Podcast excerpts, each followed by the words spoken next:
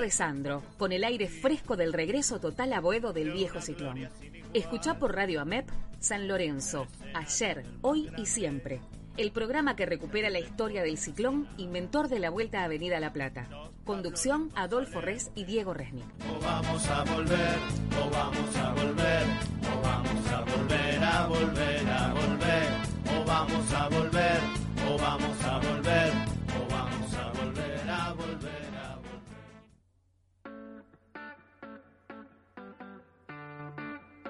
Tienda MWC. La más amplia variedad de vinos, destilados, regalos empresarios y las mejores ofertas. www.tiendamwc.com La tienda online de Malbec Wines.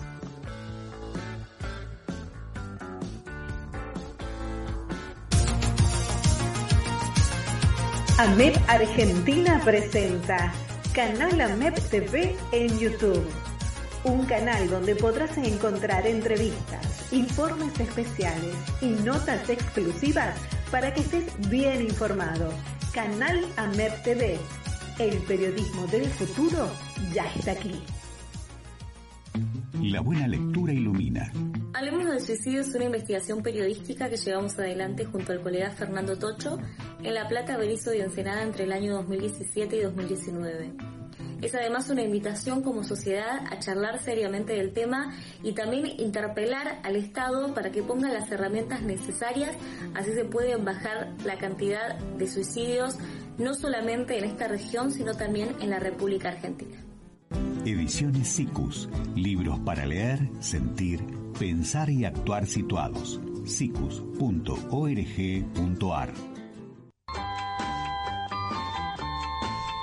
Los caníbales no se rinden. Arremeten en el aire para liberar a la bestia que llevan dentro. Los choripaneros de la radiofonía argentina hacen su aporte al caos en Barrio Caníbal, el programa. Barrio Caníbal, el programa. Opinión, entrevistas, comentarios, las estupideces de siempre, pero por suerte ponen mucha música para que no se note. Barrio Caníbal, el programa. Barrio Caníbal, el programa. Todos los lunes, de 20 a 22 horas. Por radiomerpe.com.ar Barrio Caníbal, el programa. La otra forma de sentir el rock. Monsieur Caníbal, déjeme partir. Opiniones a la carta. Omar, Oscar y Alberto nos introducen en el apasionante mundo de la cultura, la medicina legal, la criminología y el derecho penal. Todos los lunes de 16 a 18 horas por Radio AMEP. Opiniones a la carta. Estás escuchando Radio AMEP transmitiendo en directo desde el Castillo de Sandro. La buena lectura ilumina. Soy Fernando Muñoz y represento a los inquilinos en la Defensoría del Pueblo. Se cumplen 100 años de la primera regulación de alquileres en la Argentina, freno táctico a las décadas de arbitrariedad a la gran inmigración europea. Para entender un poco más este siglo de alquiler, escribo este libro, La desigualdad bajo techo. El problema inquilino ya no puede esconderse. Ediciones SICUS. Libros para leer, sentir, pensar y actuar situados. sicus.org.ar Radio AMEP.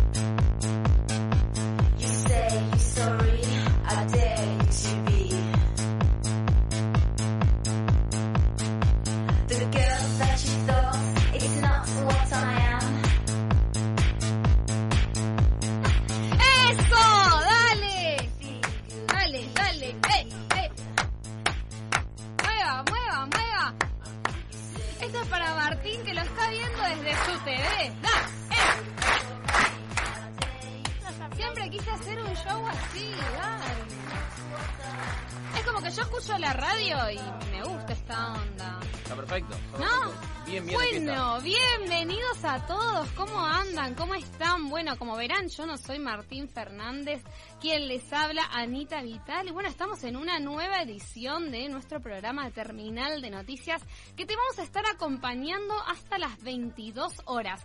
Fíjate, ¿eh? Que tenemos... Préndeme la luz. Préndeme la luz porque no me ven.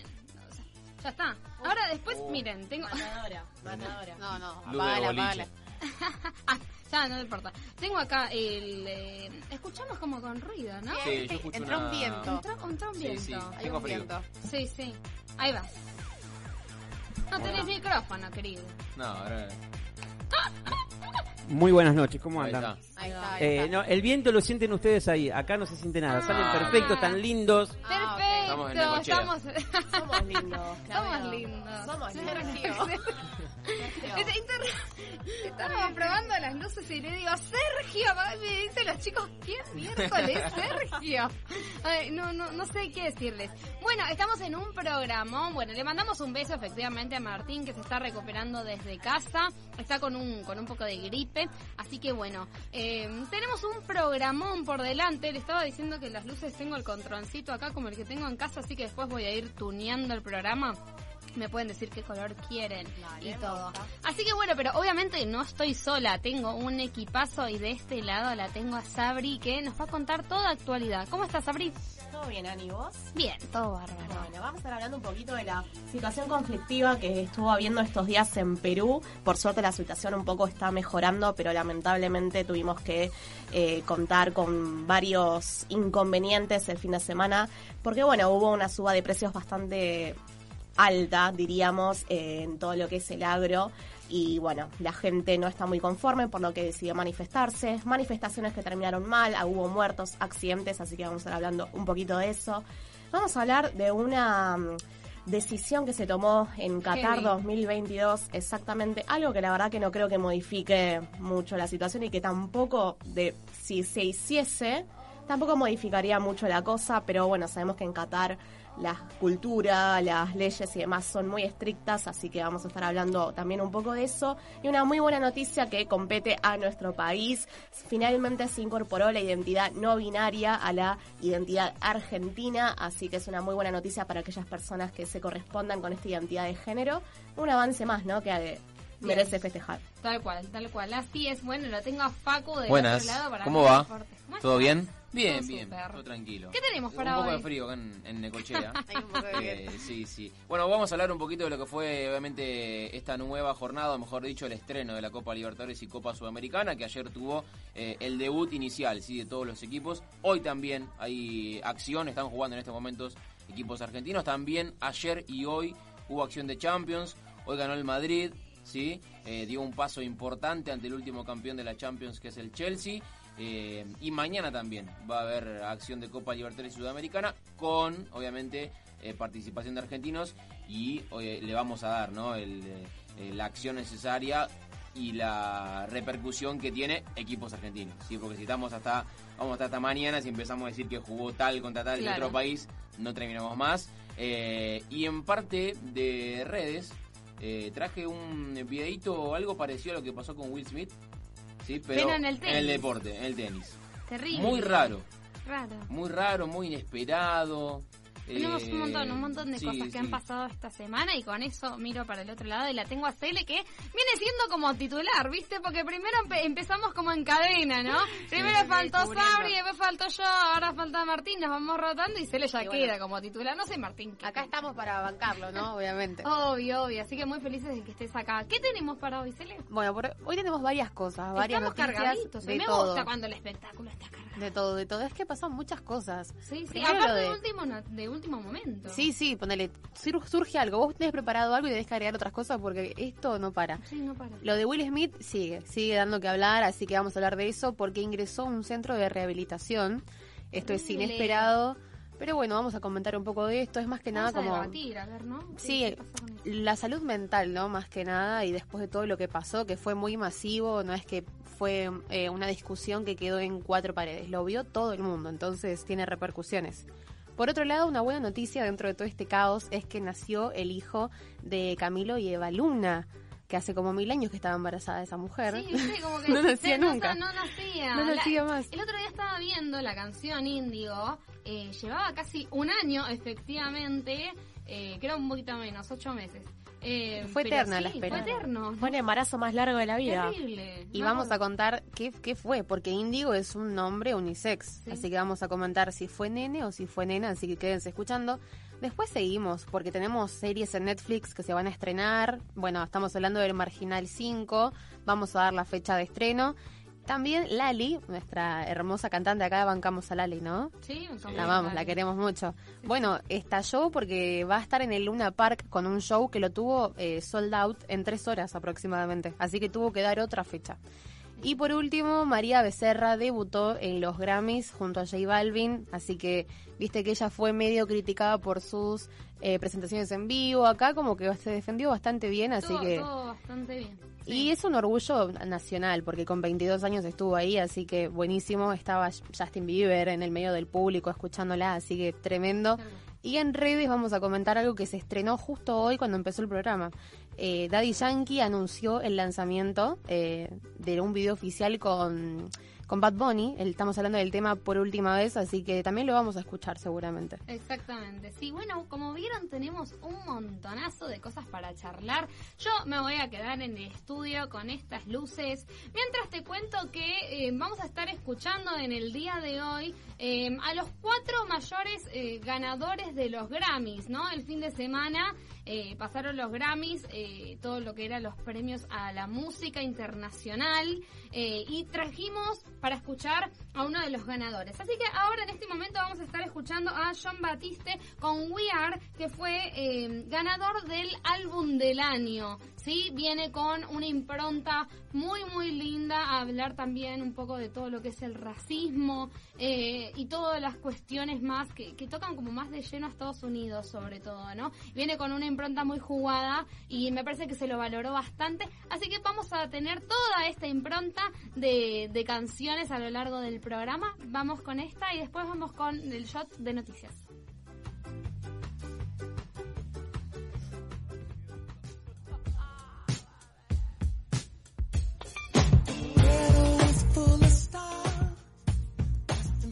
From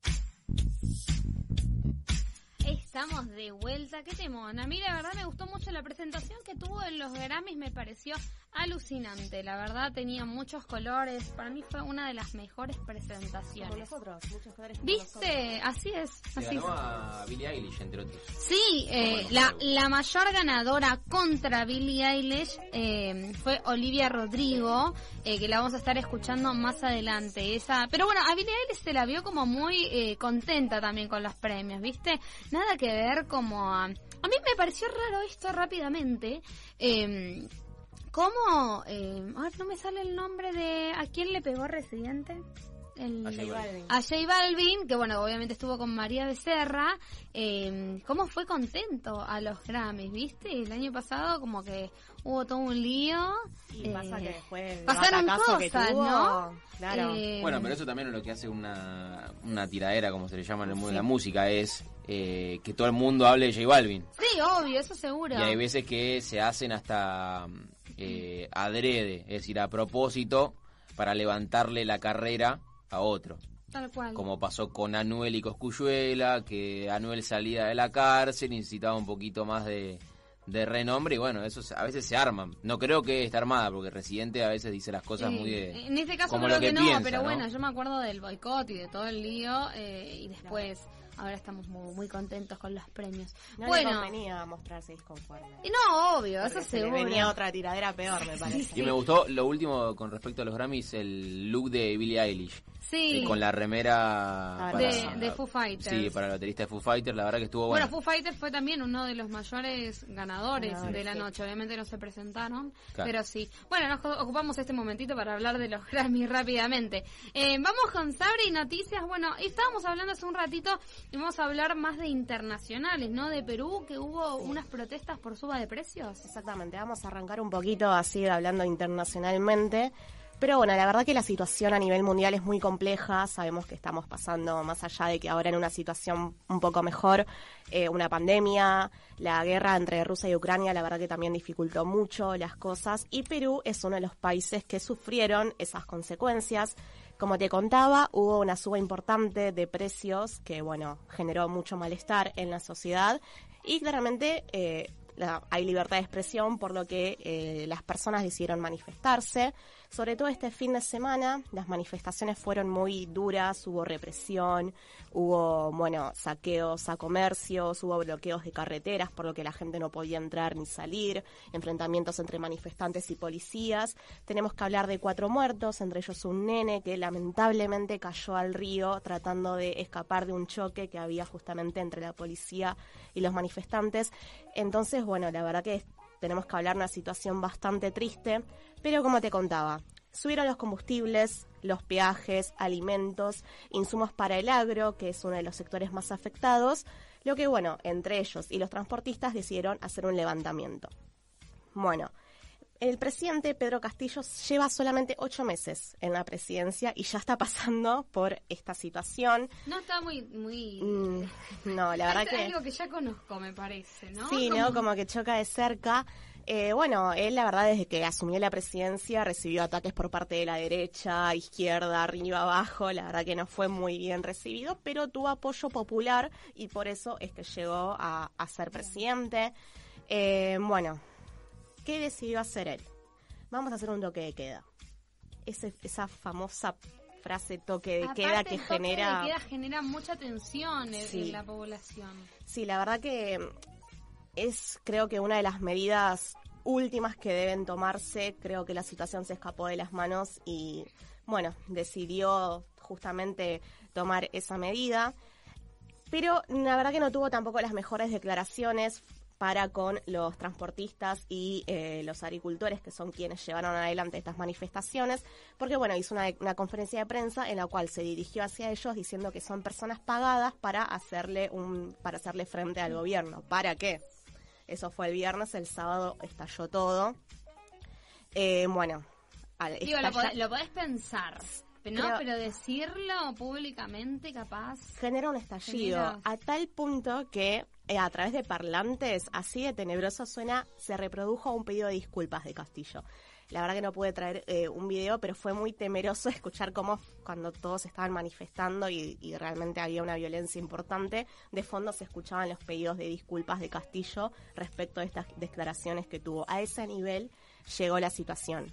Bueno, como respuesta a, todo esta, este lío, el gobierno anunció una reducción de impuestos a los combustibles para disminuir su precio, que entró en vigencia desde este lunes, es decir, hace dos días, y la eliminación del, impuesto general a las ventas, que equivale más o menos a un IVA argentino, un 21%, eh, aunque tiene que ser aprobado por el Congreso. También se anunció el incremento del sueldo mínimo de 930 a 1025 soles, que es la moneda peruana, que sería de 248 a 273 dólares. Más o menos calculemos. Acá eh, yo me fijé ayer, creo que estaba 199 el dólar. Bueno, casi 20 mil pesos, un poquito más, casi 30 para redondear un poco. No es nada. No es nada, es bastante poco. No es sí. nada. Está bien que nuestro peso está muy devaluado, pero la verdad que es muy poco. Y más con toda esta suba de precios, la verdad que la vivir está eh, muy complicado. Se acordó la revisión de los contratos de concesión de los peajes y la adopción de medidas para reducir el costo de los fertilizantes, que era algo que le preocupaba mucho al agro, básicamente para laburar, cultivar y generar alimentos. Además de que el sábado se firmó un acta y se anunció el levantamiento de todos los eh, bloqueos y movilizaciones que estaban habiendo. Sin embargo, no todos los dirigentes aceptaron estas medidas, aceptaron este acuerdo, no levantaron los bloqueos y siguieron manifestando. Ahí fue cuando Castillo no tuvo más opción que anunciar un toque de queda que solamente duró unas horas. ¿Por qué? Porque desde el Congreso eligieron, no, vamos a reunirnos con ellos, entre nosotros, y vamos a tratar de llegar a una acuerdo, respuesta sí. Exactamente, lo estableció el martes a las 2 de la madrugada hasta las 23 y 59 de ese mismo día. Es decir, que duró menos de un día. Eh, bueno, se tuvo que juntar eh, justamente con la Junta de Portavoces del Congreso de Perú, derogó el decreto porque lo anunció a través de un decreto, como si lo anunciásemos acá a través de un decreto de necesidad y urgencia, y eh, se lo citó al legislativo para esta reunión y tratar de encontrar una situación. Como te decía, la verdad que la situación mundial está muy compleja y ya estamos hablando de lo que mm, hablábamos al principio, ¿no? Cuando salió a flote toda esta guerra entre Rusia y Ucrania, tarde o temprano las consecuencias van a llegar. Sí, claro. Acá, eh, bueno, un ejemplo básico y lo más quizás cercano en el precio del pan. Vamos a comprar un kilo de pan y es exorbitante Terrible. el precio del pan. Rusia es uno de los principales exportadores de harina y la verdad que choca de cerca de alguna u otra forma está teniendo impacto. Más, bueno, es la situación pandémica y demás y la situación económica de Perú generó todo este revuelo que, bueno, se jugaron partidos, así que se ve que como que mucho, mucha repercusión no, no, más allá de todo lo que pasó y contar con muertos, no va a tener. Se levantó el toque de queda, sigue las negociaciones, obviamente, pero bueno, ya no hay bloqueo, ya no hay manifestaciones, esperemos que esa situación también se regule. Porque tarde o temprano todo choca de cerca, así que chicos, Sí, claro. no nos sorprenda que en unas semanas estemos hablando de los efectos en nuestro país. Por supuesto. Bueno, vamos a pasar al otro tema que, bueno, estaría bueno eh, debatirlo y también charlarlo con Facu. Porque, bueno, Qatar 2022, vamos a un partido, no vamos a poder ni ver una bandera LGBT más. Porque, bueno, sabemos cómo es la cultura eh, de, de ese país. La verdad que generó mucha controversia cuando se supo que era la sede del Mundial. Porque, bueno, y lo hemos hablado también acá con Facu, si sos homosexual te matan. Es Entonces- terrible, a mí me parece que es, es bastante terrible permitir Sí. que sea sede de, de un mundial eh, cuando tienen estas condiciones, ¿no? Sí, la verdad que, bueno, eh, corregime Facu si me equivoco, pero nada más ni nada menos que en el sorteo veíamos a todos los hombres vestidos de colores, de traje Sí. y demás, y las mujeres... Casi las mujeres que son obviamente cataríes o que corresponden a la, a religión musulmana. Las demás mujeres, es decir, eh, extranjeras, no hace falta que, que si no ya sería una locura. Es decir, si por estar en ese país eh, las mujeres tienen que estar tapadas con el burka o con un velo, sería una locura. Pero bueno, por suerte, para las extranjeras no tienen que tener eso. Es decir, si alguna mujer de acá de Argentina va a Qatar, no es que va a, estar va a tener que estar toda tapada, pero sí las cataríes o las musulmanas tienen que estarlo. Sí, encima ahora justo es el, es el Ramadán, pero solamente se vio una mujer en escena, digamos, catarí o musulmana, repito. Ella era, eh, creo que la que can- la que estuvo al principio creo que era egipcia, pero eh, después apareció una la que sí canta la canción que es musulmana y estaba toda tapada, obviamente, no con el burka, sino con el que solamente tapa el pelo. Creo se el- le veía el rostro. Sí, el, el burka, em, si mal no recuerdo, es el que tapa hasta los, hasta solamente salen los ojos. Los ojos. Eh, pero sí, yo eh, es lo que mencionábamos antes hace un- unas, unas semanas cuando dábamos las sanciones a Rusia en cuanto a lo deportivo, que lo, lo sacaron del mundial, que ningún deportista puede participar de una competencia con su bandera, con su himno. eh, pilotos rusos, eh, había uno solo, igual se le rompió el contrato.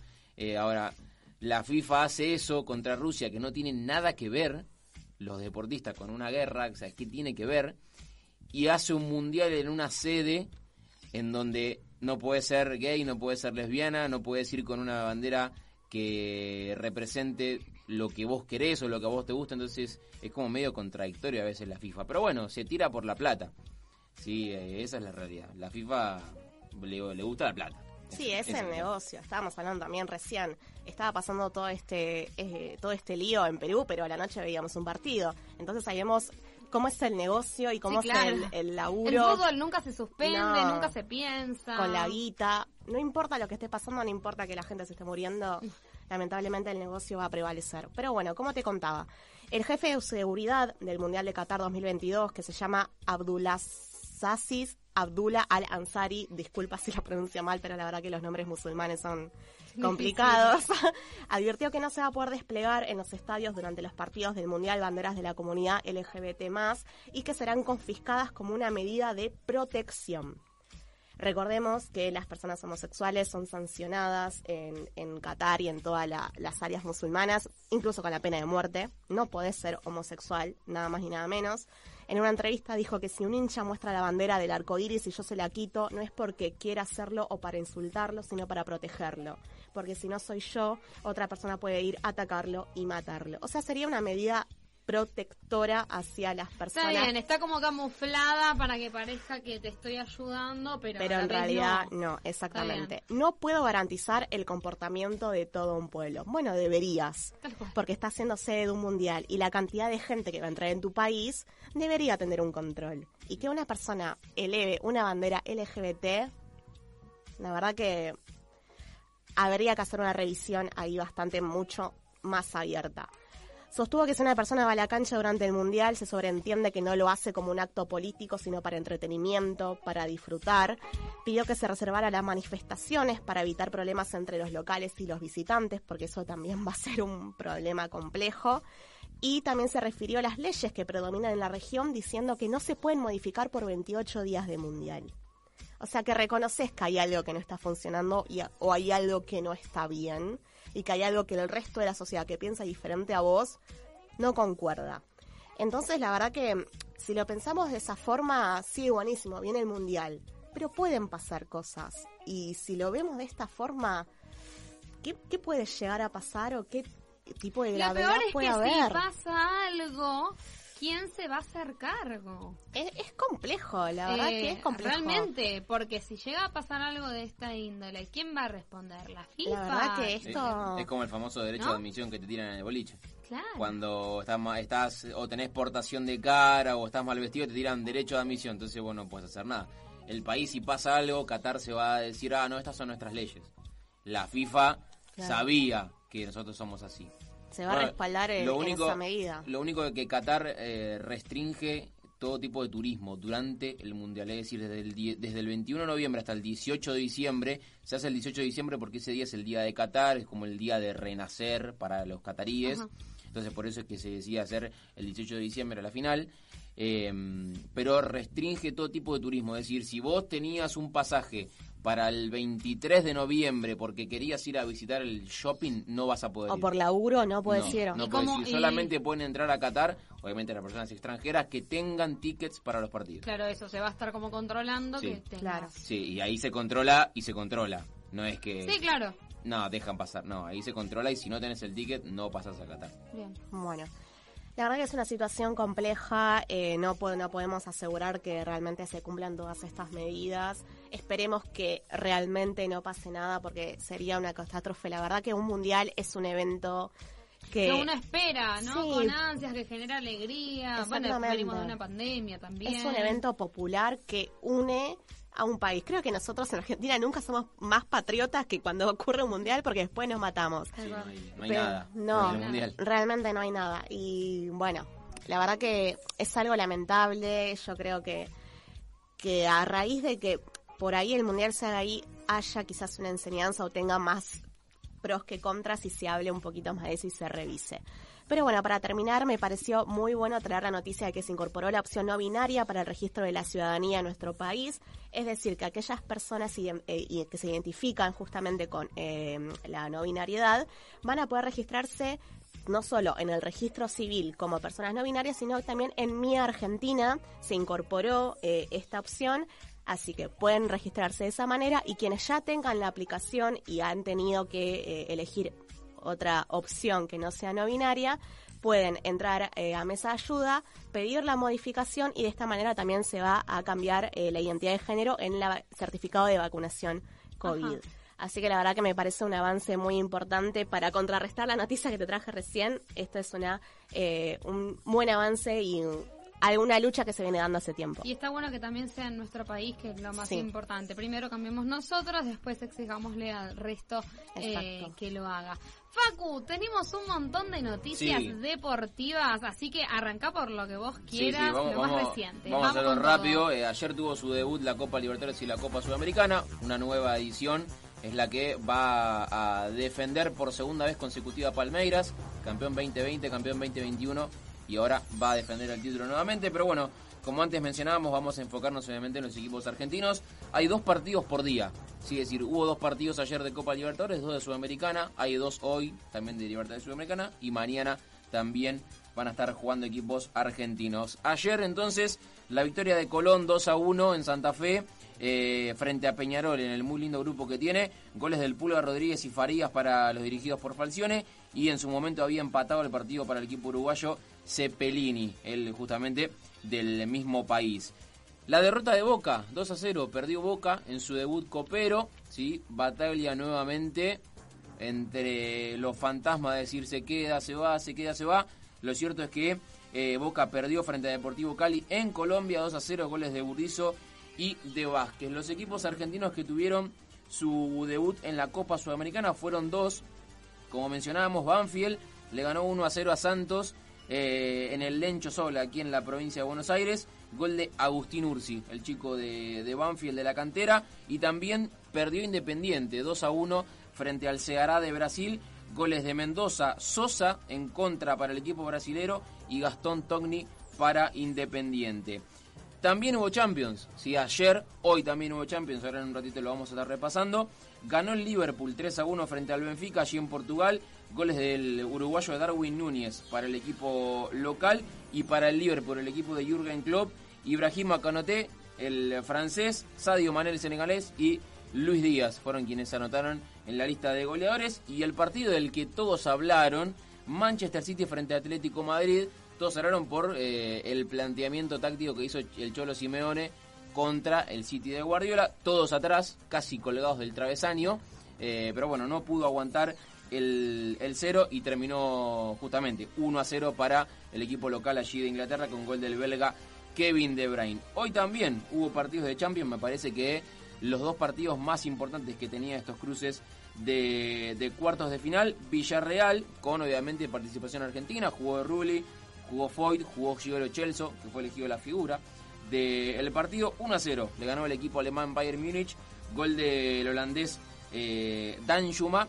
Y también el partidazo que vivimos allí en Inglaterra, en Londres, la victoria 3 a 1 del Chelsea frente al Real Madrid. El equipo de Carlo Ancelotti, el italiano, le ganó como visitante al Chelsea.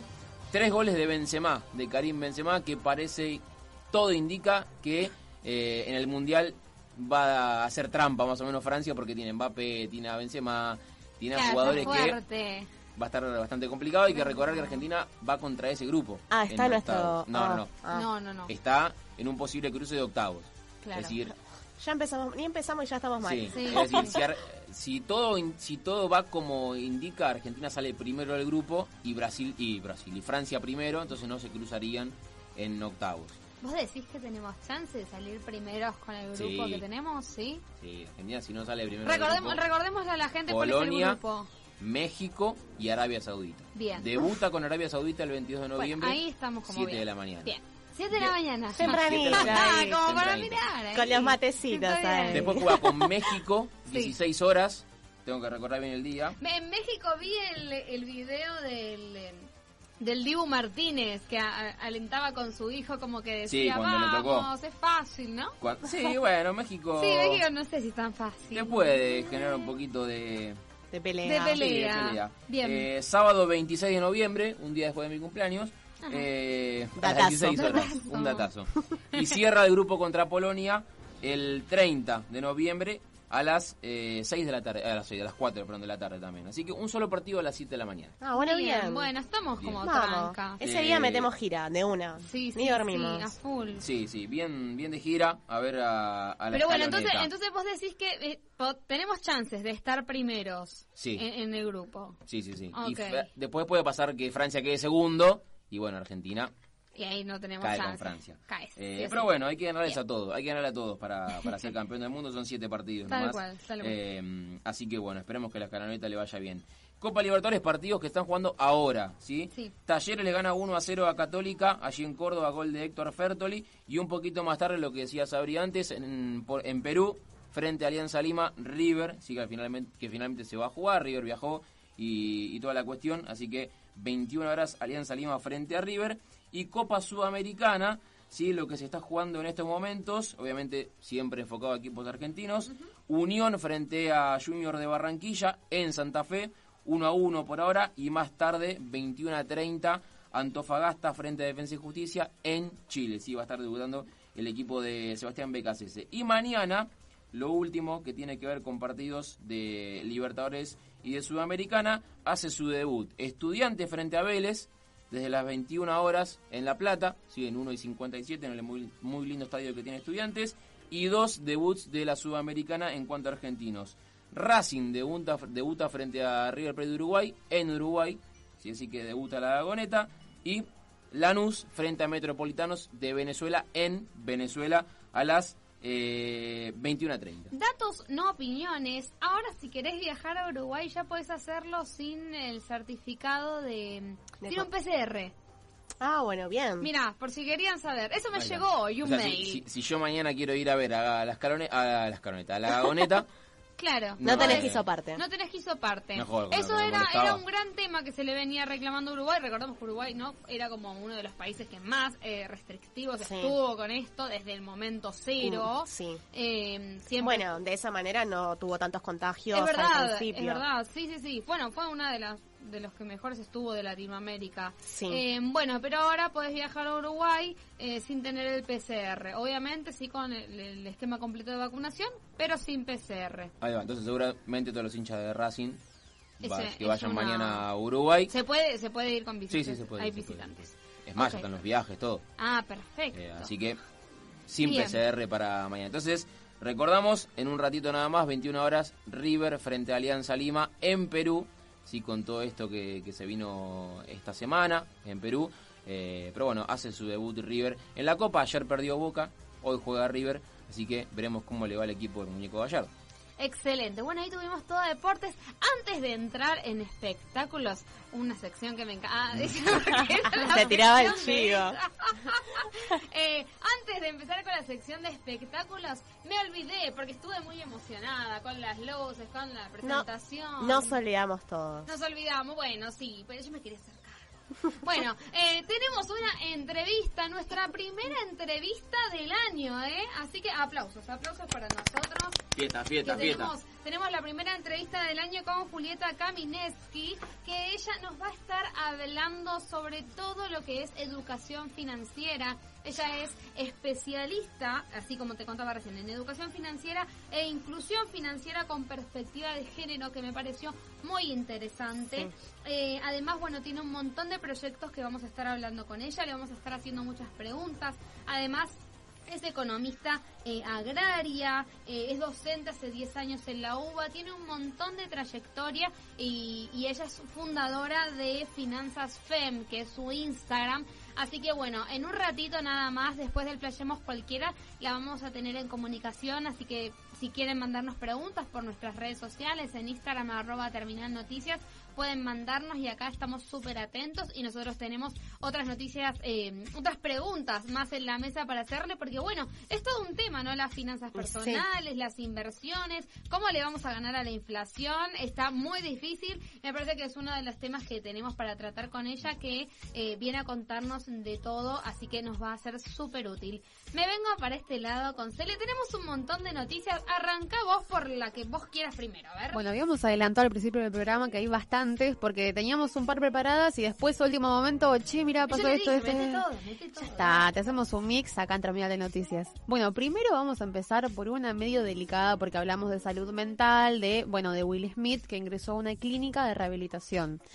No es por drogas, tranquilos todos y todas, es por algo mental, eh, es por el, bueno, lo que sucedió, ¿no? Que estuvimos hablando en los diferentes programas acá. Pero es por ansiedad, ¿verdad? Sí, es porque pasaron 10 días, no más de 10 días, que bueno, recordemos que hubo un incidente en los Oscars, que él le pegó una cachetada a Chris en Rock. vivo, para todo el mundo. Sí, sí, sí, lo vio todo el mundo porque defendió a su esposa, digamos, ¿no? De esa forma, bueno. Obviamente la defensa, ¿no? Llegamos a la conclusión de que estaba bien, por supuesto, porque era eh, violencia contra su mujer. Obviamente después no justificamos el hecho violento en sí. Eh, hay como de las dos partes un, un gran error. Pero bueno, otra de las cosas, ¿no? De que pasó con Will Smith era que también renunció a la academia, dejó como más más de, de su premio su puesto dentro de, de la academia y ahora esto de eh, la rehabilitación es como mucha mucha, carga mucha sí, sí. pena también para él entonces es como interesante Es que el presidente de la Academia de Hollywood adelantó una reunión para charlar sobre este tema de los, del incidente que había pasado con Will. Smith para ver si lo sancionaban, qué acciones iban a tomar. Sí. Esto por un lado. Por el otro, se supo ahora que Will Smith eh, entró a este centro de rehabilitación. Dijeron que es más que nada porque él está como en un momento de que quiere analizar todo lo que pasó y también para calmarse, ¿no? Porque pasaron 10 días y pasó de todo. Capaz es una medida, eh, hay que ver, la verdad no sé si es una medida que tomó él por sus propios medios o si se, se, se le dijo así medicinalmente, eh, a ver cuál, cuál fue el incidente o lo que él le detona, ¿no? Empezar como con esta rehabilitación que efectivamente es muy fuerte, digo, vos podés tener como un exabrupto y pero después de ahí a pasar a, a un lugar de rehabilitación es como Es un fuerte. paso grande. Sí, es un lugar con comodidades. como un igual. conjunto de cosas también y esto fue como vos decís eh, lo que detonó totalmente su situación y habla de lo importante, ¿no? Que es cuidar la salud mental y que nos afecta a todos, todas y todes de ni sin importar a qué te dediques, la verdad que él siendo actor, eh, ha- creo que ha pasado por muchas situaciones también, incluso personales, tuvo una separación también con, con su mujer y también se lo vio muy triste. Y claramente estamos hablando de un estrés postraumático respecto de todo lo que pasó. Eh, se lo vio muy afectado y si fue decisión propia o recomendación quizá médica, creo que habla de que realmente él quiere sanar todo lo que le pasó y lo que le pudo haber pasado, ¿no? Que desconocemos. Fuentes cercanas afirmaron, eh, dicho por gente cercana a él, ¿no? Eh, que él está con un estrés por todo lo que pasó, porque bueno, es algo masivo, como estábamos diciendo antes, no es que discutimos Bueno, mismo- nosotras y queda obvio, acá. mismo él en su discurso cuando gana el Mm. Oscar hace una semi-reflexión sobre esto y de cómo ser una persona tan mediática también te lleva a como querer eh, caerle bien a todo el mundo, a aceptar lo que digan o con, con una sonrisa y eso también es una carga, ¿no? Digo, hoy por hoy creo que también estamos como...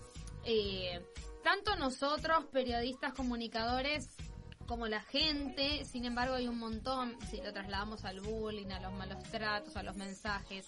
Digo, también como que hay una concientización de frenar con tanto eh, mensaje maligno y no constructivo, eh, pero a veces es muy difícil, más cuando sos una figura reconocida a nivel internacional como lo es Winner- eh, Will Smith con tanta trayectoria. Sí, claramente, eh, lo vio todo el mundo y estamos hablando hasta el día de hoy de eso y siempre surge una noticia más, así que pasó que el hermano de Chris Rock eh, salió a, a amenazar a Will Smith, es como que todo el tiempo hay nueva información y no me quiero imaginar lo que debe ser ser una figura pública y que te equivocas y todo el mundo te juzga, porque al fin y al cabo nos equivocamos todos, ¿no? Pero 100%. ahí tenemos la vista de todo el mundo. Así que bueno, esperemos que pueda encontrar esa paz y aliviar el estrés y la ansiedad que le generó todo Y esto. por supuesto, cuando esté saliendo, vamos a volver a hablar de esto. Porque Obvio. eh, Es que cada miércoles hablamos de eso. la- lamentablemente es así. Sí, sí, sí, pero bueno, esperemos que mejore, ¿no? Esa situación. Así que, Así por otro lado, una noticia linda, porque se habla de un nacimiento, nació el hijo de Camilo y de Eva Luna Montaner. Ellos todavía no lo, no lo contaron, ellos en primera persona. ¿O sí? No lo tengo chequeado, tengo la noticia sacada de, eh, de una fuente, pero no del Instagram de ellos. A ver, operación. A ver, vamos a buscar el. Instagram. No, no, estoy, casi segura que, que no. Eh, todavía no, no lo confirmaron, pero sí... Eh, En el Instagram de Camilo no hay fotos, no, por no ejemplo. hay, olvídate. Y el de Eva Luna ya te decimos. Eva Luna tampoco. Eva No, no, no. tampoco. Bien, no, básicamente no, no, no, no lo comentaron todavía. De ellos pero oficialmente no, pero hay tampoco noticias la sobre eso. familia. Eh, pero bueno, vos, vos relatame. Bueno, te Ah, Para la gente que no sabe, porque a ver, Bueno, Índigo es un nombre unisex que eligió la pareja pa- por esto, ¿no? De tener como en secreto, eh, ni siquiera ellos sabían, o sea, un secreto realmente secreto, del sexo del bebé. De la bebé o el bebé. Entonces dijeron, bueno, hasta último momento no queremos saber nadie. Nosotros mucho menos, ¿no? Obviamente. Así que se supo que es nena. Esto es lo que estuvieron diciendo las fuentes, ¿no? Las noticias que fueron recorriendo las redes. Una nena que la sorpresa se terminó, ¿no? Porque ya sabemos lo que es. Y el nombre se mantiene, Índigo. Es un nombre raro, pero bueno. es raro, sí. Pero, es bueno, original. Está buenísimo. Eso seguro, sí, un nombre unisex no me parece una mala decisión, No. solamente como que es raro. Pero bueno, capaz también es que estamos acostumbrados, nombre nene, nombre, Nombre nena, claro. eh, Todo está social. bueno como tal cual, todo social. Bueno, Ricardo Montaner había contado que la idea del nacimiento de Índigo, de la bebé Índigo, eh, no sea tradicional como en el hospital y esas cosas, sino que lo hicieron en su casa con una ayudante, ¿no? una partera, para que todo salga bien y tengan a alguien que sabe del en tema. el agua, Del agua no dijeron, dijeron eh, en la casa. en la casa. En la casa, como un ambiente relajado, ¿no? En familia y bueno, con ayuda profesional. Así Igual que a mí, bueno. a mí me daría como cosa, ¿no? No, no sé si el tipo, pero para No sé mí si es con el mejor- todos los el mejor familiares mensaje. A mí me da cosa parir.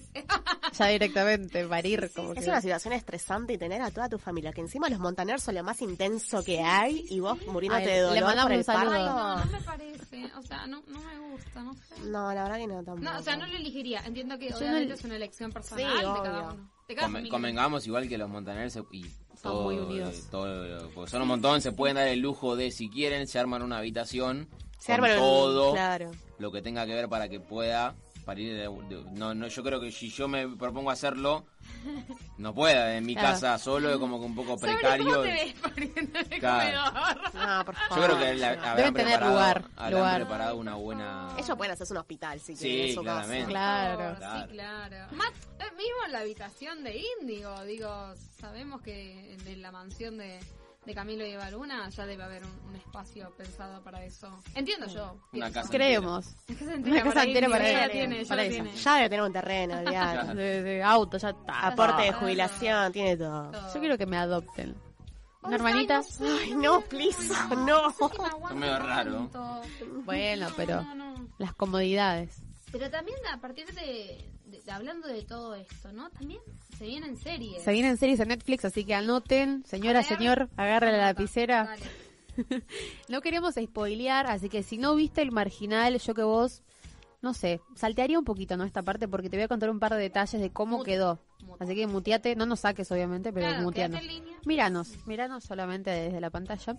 Eh, bueno, se va a estrenar el 4 de mayo, si querés anotarlo, ahí tranqui, en Netflix. Y recordemos que no es una serie de Netflix, sino que primero empezó en la pantalla, eh, en la tele. Yo me acuerdo cuando en 2018 estaba mirando en canal de aire TV esta pública. serie. Sí, sí, sí. La producida por Underground.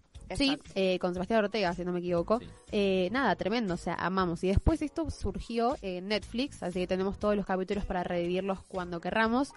Eh, así que la fecha va a ser el 4 de mayo, ¿sí? Y no hace mucho se estrenó ya eh, la temporada 4.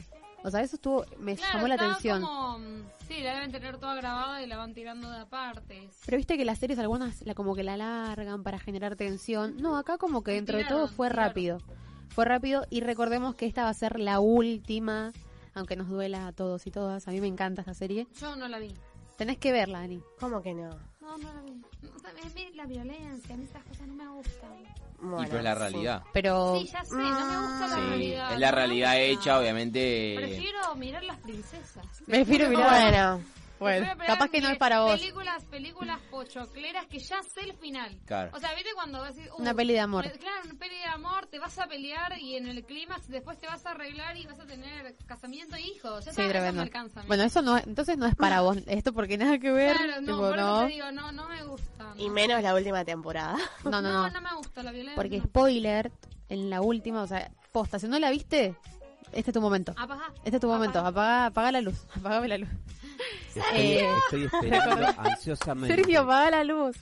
Ansiosamente estoy esperando la última temporada. Todos. Bueno, Todos, la o verdad que Diosito está- afuera. Chicos, está-. Es más, te voy a contar un detalle. Eh, la última temporada, las dos últimas temporadas se hizo acá cerca. Está la fábrica donde se hizo la cárcel. Y ahora vamos a ir en vivo. Y estamos allá. Porque el año pasado, eh. la cárcel. el año pasado de frío, eh. Eli Machado, la eh, conductora de Recreo, eh, sacó, no sé, creo que sacó de- de- a, a Gerardo Romano, no sé, a unos cuantos de la serie lo, lo sacó acá y nada, obviamente. Acá hicieron dulce con eso. Olvídate. Ahora lo tenemos también a Gerardo Romano en vivo. También. Tenían a todos. Hola, Gerardo. Hola, Gerardo. bueno, es la última, así que vamos a estar esperándola. Tenemos a Diosito afuera. Bueno, eh, a Pastor adentro porque quiso salir y le salió todo mal, pobre. Siempre le sale todo mal, pobrecito. Así que nada, estamos con Pastor de que tiene la cabeza a mil, que la verdad que no está muy bien. Eh, salud mental, volvemos a hablar de eso. Y siempre, ¿no? Que se odian. Eh, la banda de los Borges con la Sub-21, así que eso seguramente va a estallar y va a ser el último estallido para esta última temporada, que recordemos se va a estrenar el 4 de mayo en Netflix. ¿Qué, eh, un momento se había dicho que iba a aparecer la moto. Es más, hizo un cameo en, en una de las eh, promos antes de la de, de estrenarse la última temporada, que se encontraba con Pastor. Sí, en- es verdad, porque quedó como inclon- con- inconcluso eso, porque Claro. spoil- spoiler, apaguen el, eh, el sonido. Sergio. Ah, otra vez. apaguen el sonido. Es verdad, yo me acuerdo que estaba en la ambulancia y le dijo, ¿te acordás de mí? Es verdad, Sergio va a aparecer en cualquier momento. Igual con- No se con- llama, Sergio, que recordemos Pobre, que... tuvo- nuestro operador, tuvimos un pero problema. bueno, tuvimos un percance. Convengamos que la línea de tiempo del marginal no es 1, 2, Sí. 3, 4, No, 5. no, no. Es 1, 3, 2, 5. Es un lío. Ah, no, no tiene Es muy como difícil. continuidad No. así. O sea, sí, sí, pero no. es como raro. No es Vos que- imaginate que la primera es No la es que vos- segunda, la segunda es la primera, Claro. la tercera es la tercera, la cuarta es la cuarta. O sea, si vos la arrancás a ver hoy, ¿Qué me conviene? Empezar no, no, no, no, tenés que está empezar bien. Tenés que empezar primera. 1, 2, 3, 4, 5. Pero cuando vos La llegues a la cuarta o a la última, vas a decir, che, pará. La 2 pasa antes que la primera en, en cuanto a la, a la La línea de línea tiempo Ah, de la sí, serie en sí, No, ¿se menos, menos la voy a ver. No, ya está, no, no la pudimos Porque convencer. uno te explica por qué llegaron ahí. Por ejemplo. Claro. Ah, pero si me hace pensar mucho, yo no quiero mirar esa Claro, no. A mí dame el final feliz la pareja. Que una historia lineal, así. ¿No? Así. No, o sea, sí me gustan las que, viste, como las, las películas que decís, ah, mira, esto sí, pero bueno, no, no. no. No, No no, la no, es el ver. estilo, no es el estilo. Pero Lali capaz que sí es tu estilo. Eh, Lali, yo soy Tintín igual. Pero la queremos a la Lali. quiero, sí, o sea, no me, no me parece mal. Uh, no sé, no me lo dijo. Eh, me O sea, no la bien. irías a ver, no la irías no, a no la ver. iría a ver. No, claramente no, y lo primero que tengo para decir es que Tini llenó 15 Luna Parks. Tremendo. Entonces, bueno, pero no hay que para- alentar la, la rivalidad. para nada. porque ellas se aman. Por lo Sí, que vimos, bueno, se ya, quieren. ya estuvimos viendo que... ¿no? Ellas la son foto amiguis. entre ellas, sí, sí, sí. Sí, sí, no sé si son amiguis, pero bueno. Sí. Hay buena onda. Sí. O sea, cu- claramente cuando, honestamente, cuando saquen el tema juntas, la lluvia de plata. Sí, no, olvídate. Por las Claramente. Creo que les conviene a todas. Obvio, obvio. Pero sí, Lali eh, anunció una fecha de su de, bueno, de su tour Disciplina. Esa canción dice Disciplina. Disciplina. ton, ton, ton, ton, ton. Ay, bájame la luz. Poneme, poneme el fondo rojo. Nos ponemos a bailar acá. Bueno, la música. Ahí está. Ya no puedo. Bueno, no. Bueno, Lali eh, en tres horas hizo sold out de, de este show que es, es Disciplina Tour, así que tuvo que sacar otra fecha. Eh, y la primera es para el 23 de junio y la segunda es para el 24, ¿sí? Así que nada, eh, Va, después de- van a- yo calculo que va a sacar más, porque se le va a Seguro. volver a votar y es un artista que también reclama mucha que la- la explotó. Y, y la verdad no recuerdo el, el último concierto de Fue hace Lali, como me tres que años. Fue hace mucho tiempo. Sí, sí, tres años más o menos. Este, ella sacó mucha música en todo lo que fue la pandemia. Claro, pero show así, ¿no? Primero, bueno, pandemia obviamente, después que tuvo otros eh, proyectos como Sky Rojo. Sí, se dedicó Estuvo mucho metida. a la actuación. Lali. A lo que realmente era, ¿no? ¿Qué pasó? No, acá nos vamos a cantar en vivo. Apagame la luz. ¿Otra vez? No, no. Bueno, recordemos, Lali va a estar en el Luna, así que si querés, entrá y averiguá para las entradas en junio de Lali en el Luna Park. No Yo tampoco. Buenísimo. Algo más tenemos, María. Lo último, lo último. Lo de María Becerra que estuvo, bueno, lo decimos acá con la luz roja, ya fue todo. Eh, María Becerra estuvo en los Grammys de este año junto a J Balvin. Ella fue bastante criticada porque, bueno, no desaf- no desafinaba, como que no cantaba bien, decían muchos, ¿viste? Efectivamente eh, lo hace cuando canta acá, pero eh, los Grammys estuvo bastante, Sí, bastante bien. fue una buena performance. Una buena performance. Recordemos que tiene 22 años recién y estuvo Lo que no me frente... gustó fue el look. No sé si lo llegaron a ver. Sí. Medio básico, Eh, ¿no? No me gustó. Para el de la pasarela o El de el... la pasarela. Ah, el de la pasarela sí era un vestido. Pero, ¿sabes qué? Eso iba a comentar. No lo traje anotado, pero leí un poco. Es de una... mm, Una chica que diseña ropa y es de acá de Chaco. O sea, bueno, no estamos en el Chaco, ¿no? Pero ella es de acá de nuestro país. Así que está bueno que ella haya como alentado la industria argentina porque ¿Qué, fue algo como de ecológico. Jaguar? Como porque hay una marca eh, que hacen como todas cosas así, eh, bien así. Vamos, Eva. Estamos acá todo. Está bien, está con todo, Sergio. Eh, Bien, bien. Sergio. Bien, Claudia, eso me gusta. Así que buenísimo, la, la rompió ahí con J Balvin. Me estuvo hablando en inglés, estuvo hablando en inglés ahí con las entrevistadas. Luli ahora está todo el tiempo en casa hablando en inglés. Empezaron un laburo que hablan todo el tiempo en inglés. Oh, como- todo English. Todo English. Pero bueno, hasta acá era la sección de espectáculos. Creo que hablamos un montón. Hablamos un montón. Esto me encanta. Cuando el espectáculo se lleva todo, me encanta, me encanta. Bien, bueno, vamos, como estamos hablando de los Grammys, nos vamos. Trajimos una canción que es de mm, Silk Sonic, que es la nueva banda que formó Bruno Mars. Eh, él deja como de ser solista y se suma a esta banda y eh, realizan esta canción que se llama Live to the Door Open, que se llevó muchos premios, entre ellos canción del año, mejor grabación, mejor canción de rock y blues y mejor interpretación grupal. Eh, se llevaron muchos premios, es la primera vez que se presentan ahora en los Grammys como banda consolidada. Se los vio muy contentos, muy sueltos. Abrieron así la gala, que ¿no? no, no abrieron No. la gala. ¿Sí? ¿Sí? ¿Sí? Ajá, muy bien. Está- eh, no, sabe, Claudio, está sabe todo. full, eh. Tremendo. No, ¿Sabes que no me acordaba? Lo- ah, yo, es más, la- me la Lo perdí. mejor para mí, una bandaza, Bruno Mars, me encanta y la verdad, eh, tiran onda esos dos Que ahora me acuerdo que me, me perdí la Es, terrible, ¿Qué me terrible. meto? Ellos- creo que se, se inclinó más a un flow años 70, 80. Sí, bueno, viste que él tiene como esa Sí. ondita. Todo igual, Sí, él todo es, le él es increíble. Y otra, bueno, que, yo lo fui a la ver otra cuando fue vino acá a Buenos Aires. Lady Gaga.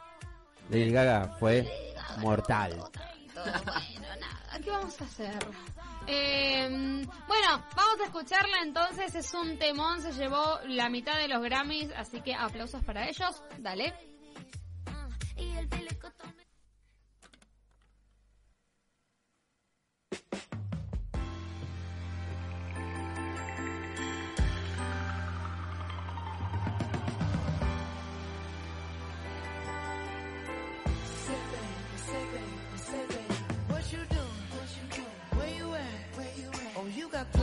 Don't say that. Shut your trap. I'm sipping wine.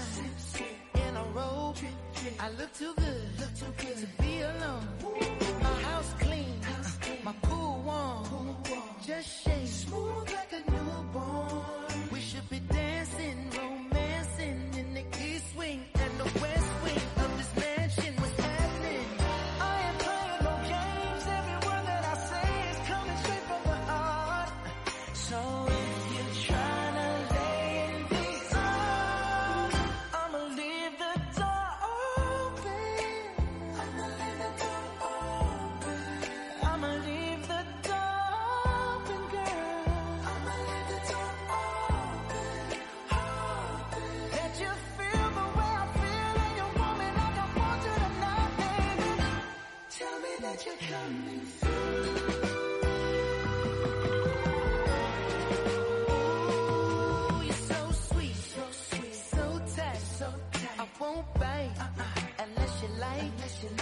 you smoke, what you smoke? I got the haze. And if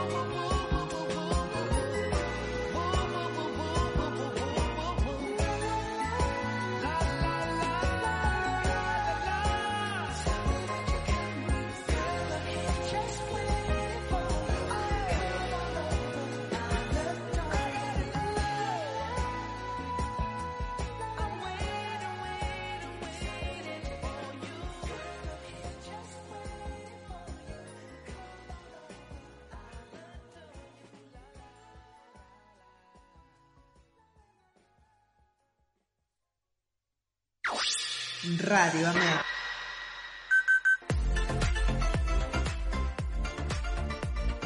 Te recargamos las pilas con la nueva programación que tenemos en Radio AMEP.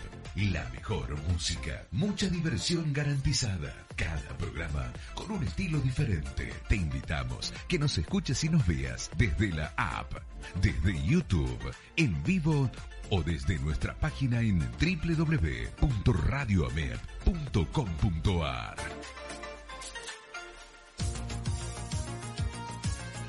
AMEP Argentina presenta Canal AMEP TV en YouTube. Un canal donde podrás encontrar entrevistas, informes especiales y notas exclusivas para que estés bien informado. Canal AMEP TV. El periodismo del futuro ya está aquí.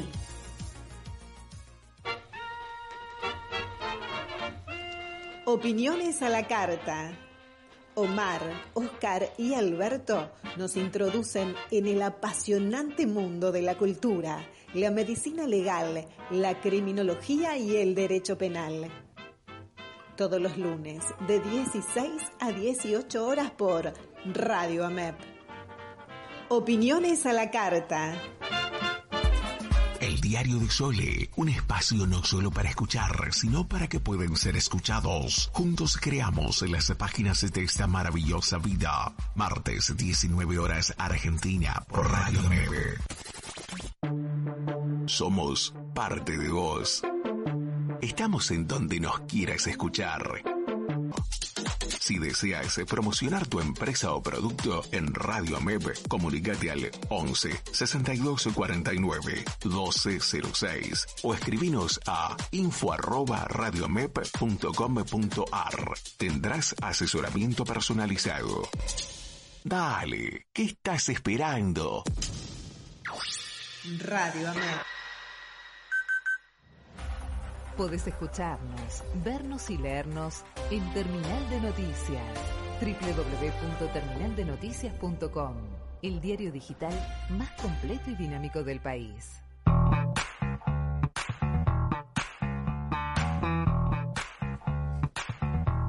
Buenas, buenas. Bueno, estamos de vuelta, ya pasaron eh, 21 horas 05 minutos. Le estamos, dimos, ¿eh? Estamos, eh, estamos afilados hoy. eh. Esto está, está bueno, pero bueno, debatimos un montón, tenemos un montón de información. Te recuerdo ahora en 20 minutitos nada más, vamos a estar en comunicación con Julieta Kaminetsky. Miro mucho el, el cuaderno porque el apellido no lo quiero decir mal y es bastante difícil.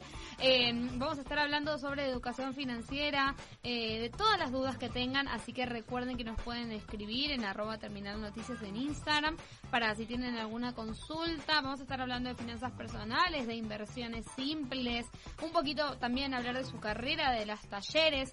Déjenos en comentarios si quieren que estemos sorteando también alguno de sus cursos. Ella además hace autoevaluaciones gratuitas para que vos puedas saber cómo estás hoy por hoy con tus finanzas personales. Mejor no. Muy sé mal. si lo queremos hacer. Bueno, pero capaz ella ahora nos puede ayudar y nos puede dar una mano. Eso es Yo le completamente voy a preguntar gratuito. cómo, cómo hago para manejarme. Le voy a preguntar, por favor. Y que me es ayude. así, es así. Yo empecé por este camino, por eso también me interesaba mucho eh, que se pueda sumar.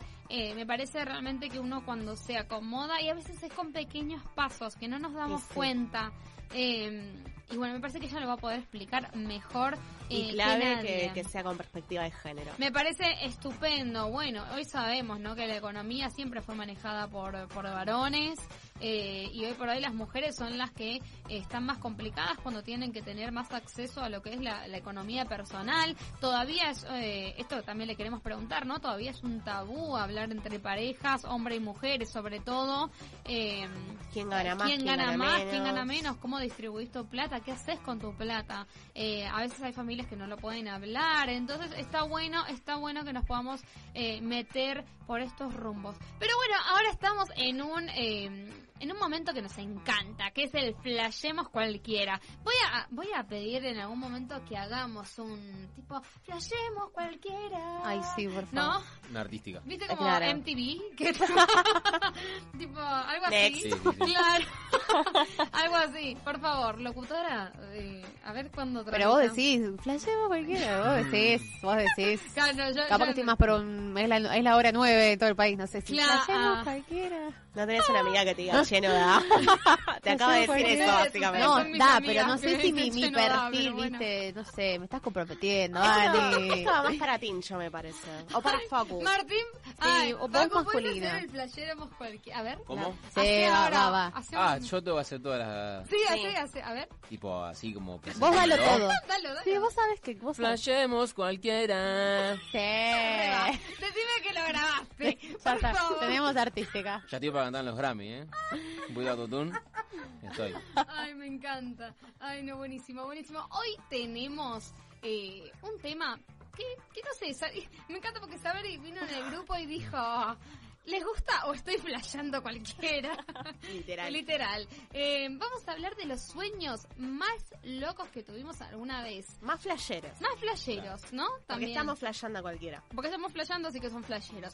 Bueno, vamos a empezar por quien dijo el tema, excepto... eh, no, excepto no. Da- dale vos, Sabri, a ver, ¿qué, qué, qué tenemos? Tiene excusas.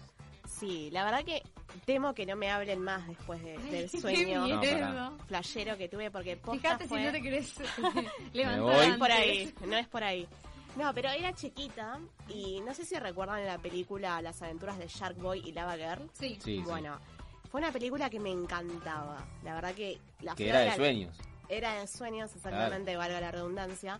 Pero me acuerdo que la fui a ver al cine con mi hermano y salí pero fascinada. Hoy la veo y la verdad que me parece una cagada, perdón la palabra, pero... Y bueno, pero ¿cuántos años entonces- tenías, te acordás? Era para y chicos, claro. Yo creo que tenía 10. Ay, claro, sí, más o menos has pasado agua bajo el puente.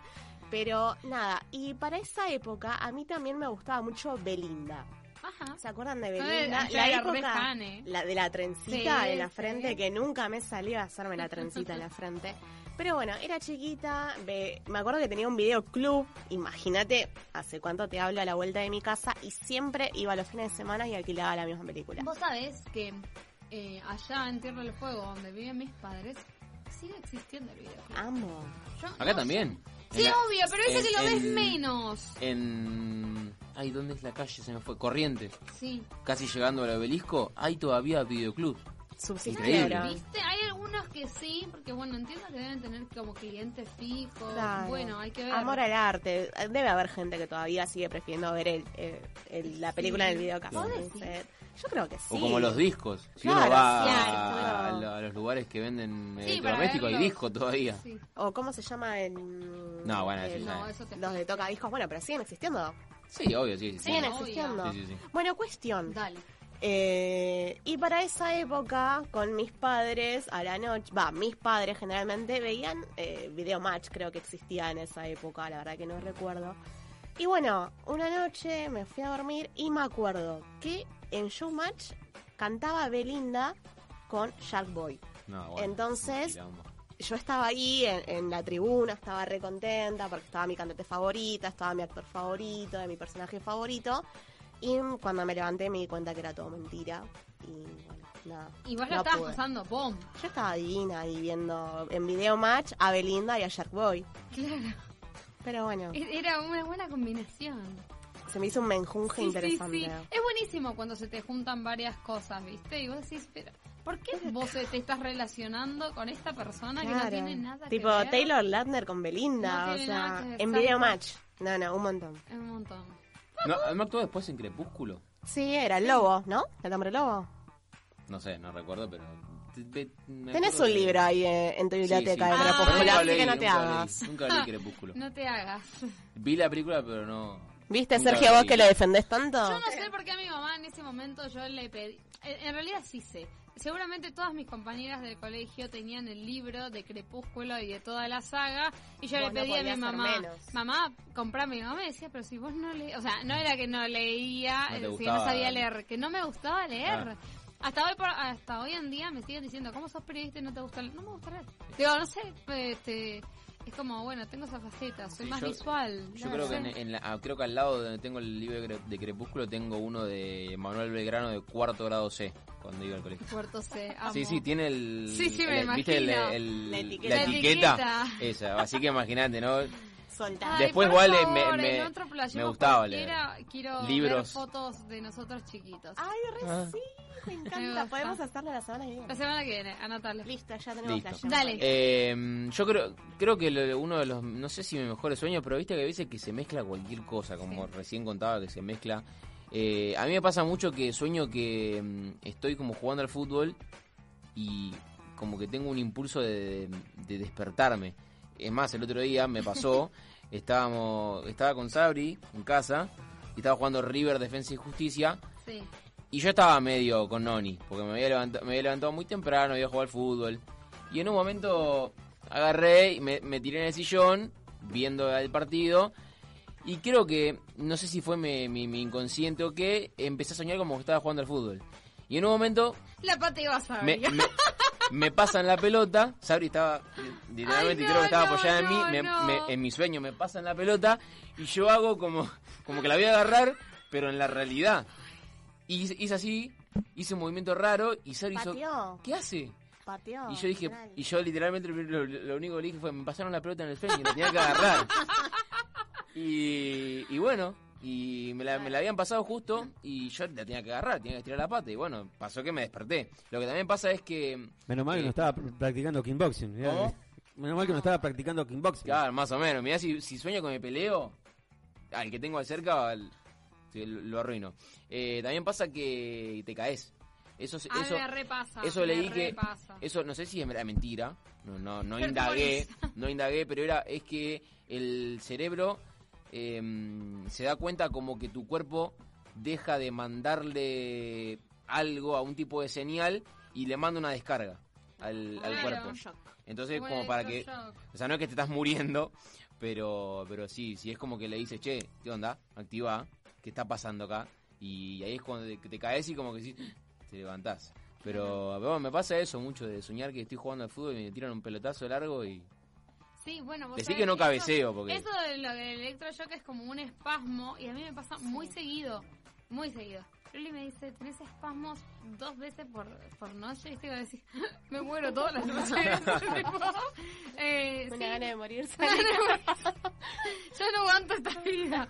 o No, que te sí. corren, eso también. Sí, Que, no, yo... que no podés correr. Igual ojo que o nos escucha desde un abismo. nos escucha un psicólogo y se hace un festín. Sí, no, Porque no. viste que todo eso de los sueños para Ey, eh, restaría traer igual a un, un psicólogo o psicóloga para hablar un poquito de los sueños, un Freud, psico- un psicoanalista. un psicoanalista y vamos todos a terapia. Muy todo terapia. Muy bien, me parece genial. Señorita, ¿su sueño? Eh, me pasó que recién estaban hablando y me acordé que tuve parálisis del sueño una vez. No, no, Eh, nunca conocí a nadie que tuviera. O sea, tuve, pero como yo ya, como que yo ya sabía que existía y me rescaté, por así decirlo, y dije, ah, estoy teniendo una parálisis del sueño. Entonces me calmé y ahí como que, mm, listo, pude volver. Pero hay mucha gente que no sabe lo que le está pasando, no entiende si es un sueño, si no, y se desespera y es peor. Porque sentís que te miran, no te puedes mover, o sea, vos estás con los ojos abiertos, pero no te puedes mover ni hablar nada. Eso me pasó una vez, pero fue un toque y después volví a... Qué flashero Estoy bien ahora. Creo que estoy bien, creo. No sé. Fue hace mucho tiempo. Después algo que me pasó fue que tuve un sueño lúcido. Eh, muy normal todo, ¿no? ¿Viste? Nunca nada, soñé que jugaba a la pelota. no. Eh, tuve un sueño lúcido que estaba volando. Fue- creo que fue lo mejor que me pasó en la vida, porque que pude sentir lo que era Qué volar. buena sensación volar. Va a Sí, era tipo, no imagínate. es, pero bueno. Debe estar copado. Yo encima digo, sí está re bueno. Claro, nunca, nunca lo. No, bueno, ya está. Ay, estamos, no, estamos lo mal. peor es que no me, yo no, no me animaría tipo a, a hacer, viste, tirarme de un avión y volar. Es que la- No, el sueño era- la otra, la vez.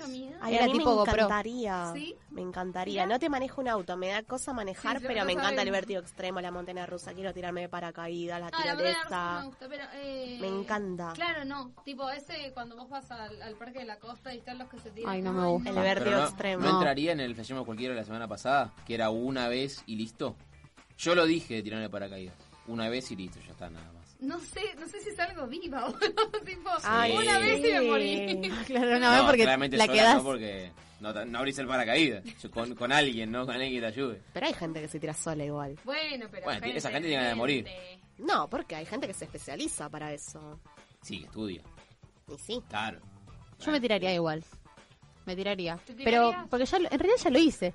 ¿Lo Ya lo hice, soñé. Ya está, lo soñé. Ah, claro. No, pará. Ya le estaba Ya preguntando está. dónde, No hace boluda. falta. No, y era buenísimo porque era como, literalmente como tira. ¿Viste las GoPro? ¿Viste esos videos en YouTube que ves todo de arriba? Yo literalmente veía todo como los árboles. eh, desde arriba era un día soleado con todo verde, hermoso. La verdad que por eso me gustaría tirarme. Como para vivir de verdad, ¿no? La experiencia. No, Se pudo decir que volé. Te volaste. Títulos. Que no te, no te caíste en la cama, nada. No, al contrario. Fue hace mucho igual. Me- nunca más me pasó algo así, pero está buenísimo. Está bueno. Después sí, cosas feas. Los sueños que son como más vividos son como más interesantes, Sí. ¿no? Lo Todo peor más es que real. dicen que en realidad esos sueños únicamente pasan cuando vos eh, dormís profundo. Que Sí. suelen ser 20 minutos. Claro. Y a veces pueden ser 20 minutos arriba, eh, casi cuando estás por levantar, o 20 minutos cuando recién te dormís. Eh, es muy flashero. ¿Y vos, Anita? Y yo, mira, estuve, estuve pensando en general, no sé si tuve un sueño que vos, o sea, ahora particularmente no me acuerdo de uno que vos digas, wow, qué flashero este sueño. Me levanté, su- suelo tener sueños como muy reales donde aparecen protagonistas, tipo mi jefa. Este, No. Sí, sueño mucho con el trabajo. Ese trauma, no me Y pasa que Sí, eso suele pasar a veces. Sueño estás mucho con el trabajo y como que me corre el tiempo y me tengo que levantar eh, para hacer... A veces eso eso puede ser flashero. Me levanto, eh, yo trabajo en publicidad eh, y a veces me quedo como girando en la cabeza una idea que tengo, eh, me voy a dormir y a veces me levanto como que la idea resuelta. Claro, y Y no. la quiero contar ahora. ¿Viste? Es como, son las 3 de la mañana. ¿A quién le vas a ¿A quién contar? le vas a contar? Como que la cabeza no para, no para, no ¿Viste? para. No, me repasa eso como que... Eso habla de la ansiedad con la que vivimos. Sí, tal cual, 100%. Pero bueno, uno de mis sueños y no más flasheros en realidad... Eh, mi sueño es ser como Tini, ¿no? Tipo, tener un recital de 800 mil personas cantando mis canciones. Por eso ahora quiero hacer otro tipo de canciones. Eh, y tuve un sueño donde eso, era como una vida con Tini, pero yo siendo Tini, ¿entendés? Claro. Un día en, siendo Tini. Un día siendo Tini. Pero siendo Anita Anita, Vital. Anita Tini. Igual que lindo soñarlo porque es como que lo viviste. O sea, en algún momento vos lo sentiste cual. real. Es como que necesitas hacerlo sí. ahora porque lo, vi- lo viviste. El cuerpo lo vivió, viste que no, no reacciona, no, dis- no distingue Igual lo que que no cuando lo vamos que a la sí. vida real después después pienso como que uy, es como re largo llegar ese camino Mm, y, y sí. obviamente Y ¿no? sí, mucho esfuerzo. Y lo que conlleva después. Obvio. Llevarlo ¿no? adelante. Adelante, Otra cosa que me- triunfar. Claro. Otra cosa que me pasa soñando es que sueño y digo, ay, ojalá que sea un sueño. Por ejemplo, sé, estoy en Cana, en la cárcel. Ay, Y digo, ay, no, ojalá que, ojalá que esto sea un sueño, ojalá que sea un sueño. no, nos agarra a todos, cagamos. Y hay veces que me levanto y digo, uy, qué suerte, no estaba en la cárcel. ay, qué bien. Mucho el marginal. Sí, es verdad. Claro. Menos mal que no veo películas de terror, porque si no, Amo las películas de terror. creo que me... me- Bueno, tenemos que hacer tu peor pesadilla ahora. Ah, me gusta eso también. Bueno, anotamos para, para la próxima. El otro. Ay, no, Así es. Bueno, estamos próximos a tener alguna entrevista. Vamos ahora con un temita musical. También seguimos con la línea de los Grammys. Ahora vamos a escuchar eh, Driver's License de, como hablábamos anteriormente, de Olivia Rodrigo. Ella también se llevó tres premios. ¿Cuál es la noticia con Olivia Rodrigo? Estaba dando una entrevista y se le cayó un Grammy, se le rompió No.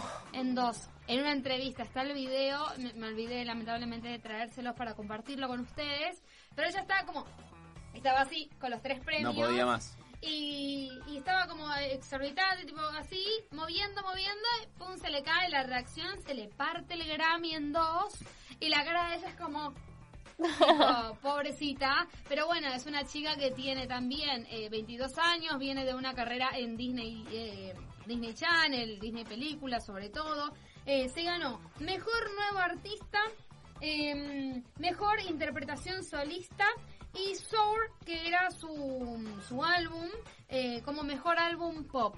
Así que Con estos tres premios le ganó los tres eh, menciones a Billie Eilish, que era lo que estábamos hablando recientemente. Sin embargo, se las vio como súper con pinches, eh, a las dos, como aplaudiéndose entre ellas, todo muy lindo. Así que bueno, eso es eh, ser una verdadera artista, porque Billie Eilish ya tuvo, o sea, ella estaba obviamente en el culmine de su fama, pero ya tuvo el momento donde fue mejor artista y se ganó todos los premios de un Grammy, eh, que fue hace dos años atrás. Así que está bueno darle ese lugar a, a nuevos artistas que realmente se lo merecen. Vamos con esta breve canción que vamos a escuchar ahora y a continuación, en unos minutitos, ya tenemos a Juli que nos va a estar contando todo lo que tenemos que saber sobre educación financiera.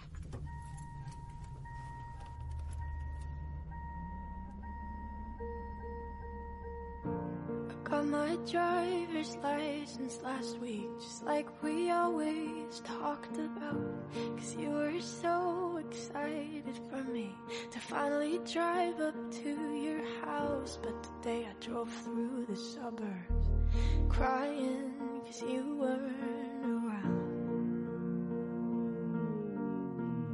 And you're probably with that blonde girl who always made me doubt. She's so much older than me. She's everything I'm insecure about. Yet today I drove through the suburbs.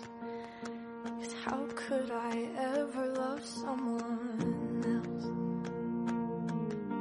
And I know we weren't perfect, but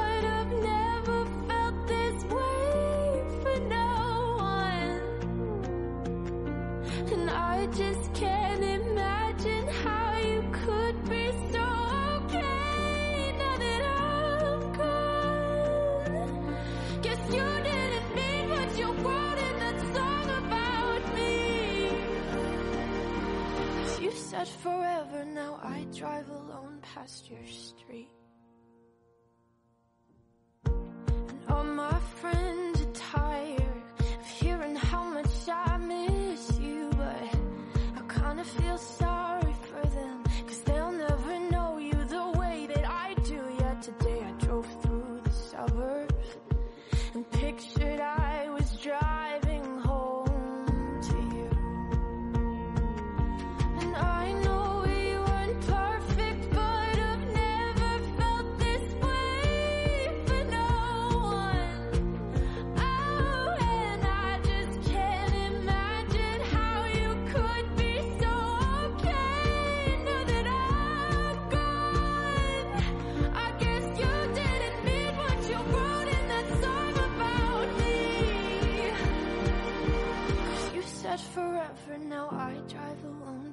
your street.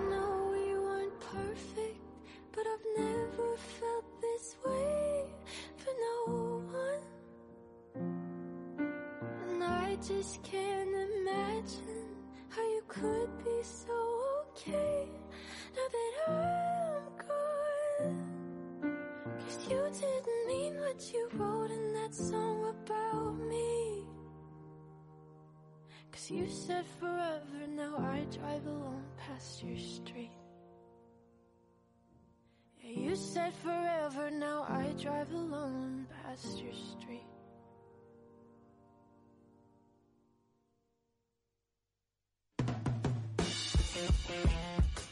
Me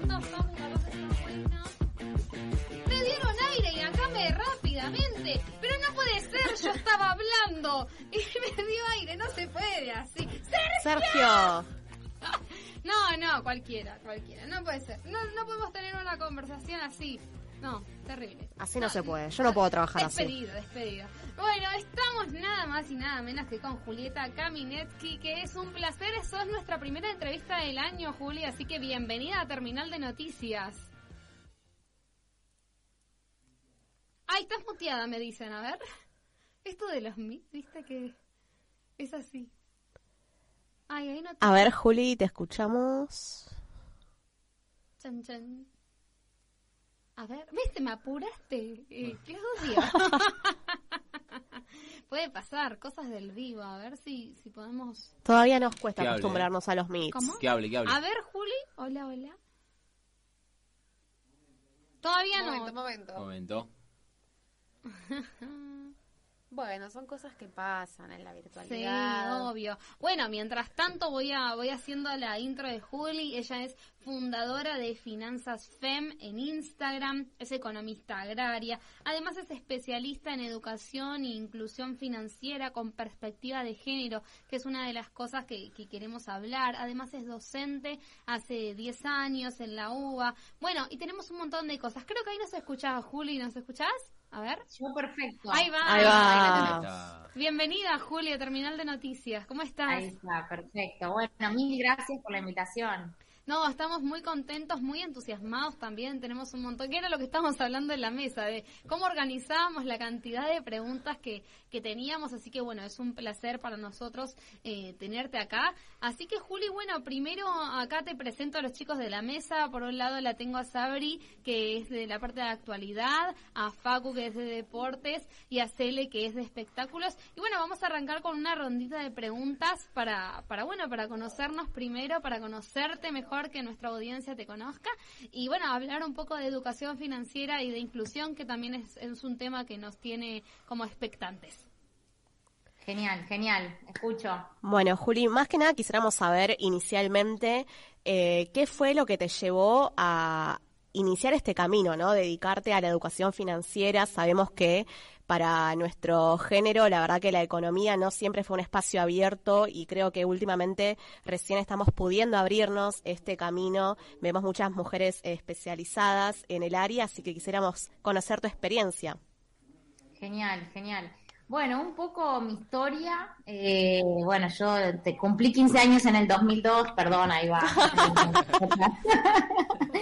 Eh, cum- cumplí 15 años en el 2002, creo que eso marcó un poco mi, mi historia, mi adolescencia. eh, y después decidí eh, estudiar economía porque me gustaba mucho la parte matemática y también me gustaba la parte social, porque a veces nos olvidamos que la economía es una ciencia social, así que eso como que unificaba las dos cosas.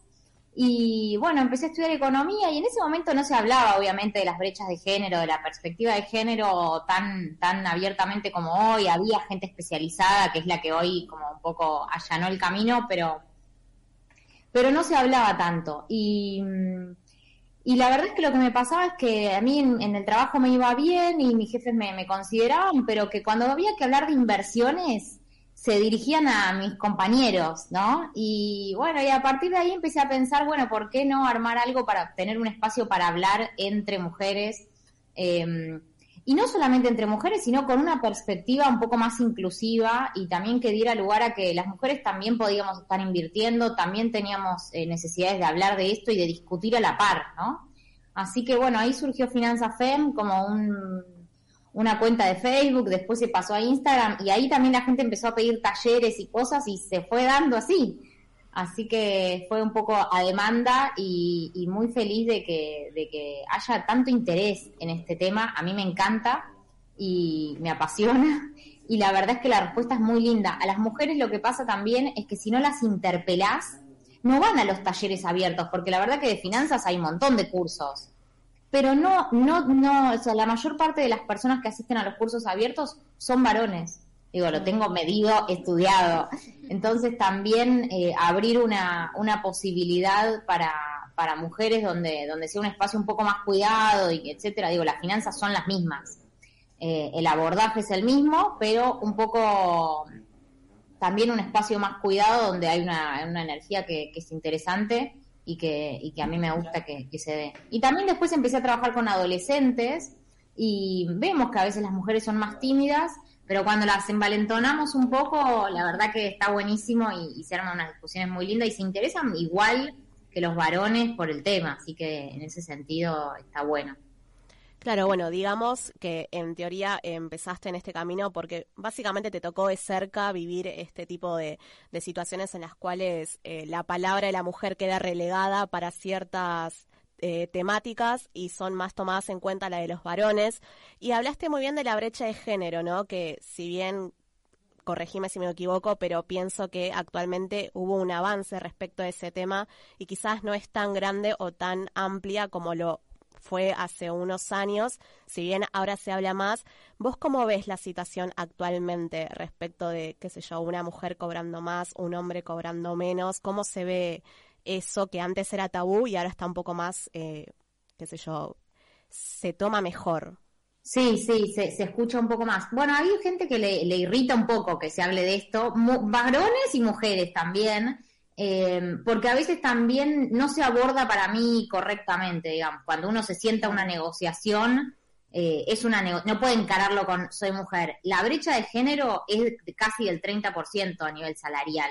Sí. Pero lo que hay que usar son los recursos, digamos, todo, todo el, el armamento que tenemos a nivel laboral. ¿Y por qué? Digamos, porque sabemos que partimos de una desventaja, pero que no nos va a llevar a un buen lugar, que, digamos que ese sea el argumento, ¿no? Lo que sí se puede hablar es de representación, no sé, en un consejo directivo, se puede hablar de el lugar que, por ejemplo, por ahí no pudimos tomar en algún momento de crianza de bebés, de familia, etcétera. Entonces poder decir, bueno, yo quiero recuperar ese espacio y que también la otra parte entienda que, que es un espacio que queremos ocupar, no es que no lo queremos ocupar, es que tuvimos en algún momento eh, alguna necesidad de, de, de, de ese tiempo y de ese espacio para, para eh, la maternidad o cualquier necesidad, como cualquier otra persona. Entonces, eh, me parece que la brecha de género se amplió en la pandemia, eh, Sí. la, la, la, digamos, los avances que se habían tenido en temas de, de brechas, hubo un retroceso eh, en temas de empleo, de representatividad, etcétera, y, y- y se está hablando mucho, es verdad, eh, falta un, un pasito más del- de la ejecución y del hacer, eh, pero, pero creo que, que es, que es el camino, digamos, que, que va por ahí. Y también que para mí tiene que ver con que cada vez que haya más mujeres en ciertos espacios de programación, de automovilismo, de lo que sea, digo, también cuando uno ve a una mujer en esos espacios, ya eso es un montón. Sí, totalmente. Así es. Bueno, Juli, una de las cosas que también queríamos hablar, que vos bien lo mencionabas, es eh, los talleres que vos das. ¿Cuáles son los talleres que están vigentes actualmente? Algo que nos llamó mucho la atención y queríamos consultártelo porque sabemos que es una de las consultas que va a tener nuestra audiencia, es eh, esta autoevaluación que vos haces, ¿no? Que es totalmente gratuita y que es para dar el asesoramiento financiero, que lo que yo entendí era como para saber en qué instancia estamos hoy con nuestras finanzas, ¿verdad? Sí, sí, esa encuesta le encanta a todo el mundo. Me dicen gracias por las preguntas. O sea, lo que hay, lo que, lo que hay en esa autoevaluación que es gratuita y anónima que está en, en el Instagram, en el link, eh, son preguntas que te ayudan a entender eh, y a hacerte más preguntas sobre tu situación financiera, ¿sí?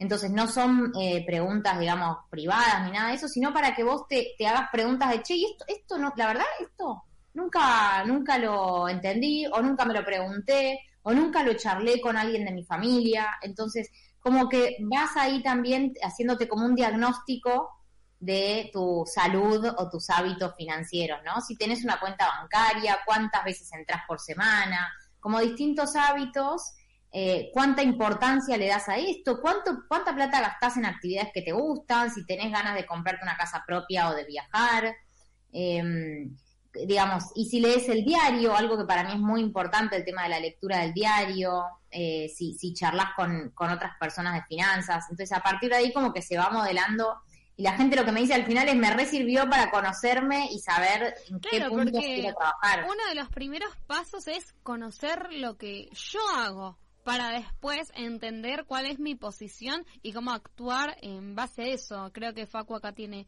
una pregunta. Sí, sí, yo, eh, ¿cómo te va, Juli? Buenas noches. Yo lo que me quedaba antes es con la palabra adolescentes y eso es lo que también te estás enfocando hoy en día. Eh, y bueno, justamente hoy en día estamos en una generación en la que, por ejemplo, comprar una casa o un departamento es casi imposible, ¿sí? Eh, o demandaría un sueldo muy amplio y también una capacidad de, bueno, de ahorro, que eso ya después entra en otras cosas. Eh, pero yo quería consultarte más que nada qué tipo de, consejos le puedes dar a uno adolescente en esos talleres para que con esos primeros sueldos que le empiezan a entrar, eh, que aprenda a manejarse, ¿no? Porque eh, es un mundo repleto de cosas en el que apenas tenés algo de plata ya querés que ropa, que algo, una consola de juegos, eh, y quizás se debería enfocar en otras cosas más a futuro. pero, pero bueno, por eso me gustaría que nos cuentes cuáles son algunos de esos consejos que le das a los adolescentes y a las adolescentes para, para que aprendan ¿no? a manejarse en un futuro con la plata. Genial, gracias Paco, ¿cómo andás?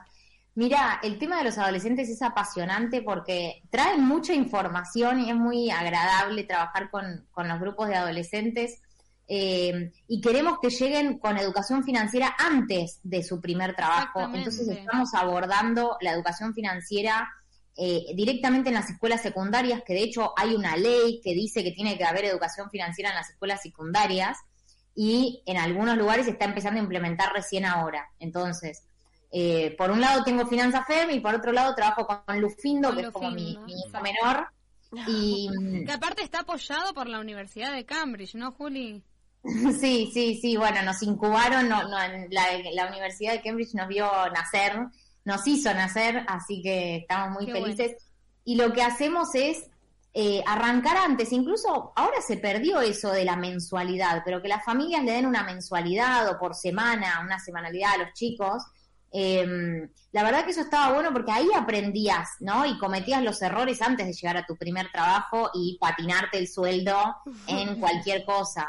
Por eso también se trabaja mucho desde lo que la historia de cada uno, ¿no? Bueno, en mi familia tal cosa, o, a mí me enseñaron a hacer esto, o mis papás, por ejemplo, muchas veces tienen eh, padre y madre o padres separados, entonces también aprenden porque uno le da al otro en la mano, le da al, adolescente, se lo dan en la mano, entonces en vez de dárselo, digamos, a la pareja, entonces ahí aprenden a administrarse y a, por ejemplo, a, anotar los gastos en una aplicación del celular, a, hablar de plata con la pareja que, con la que no viven, ¿no?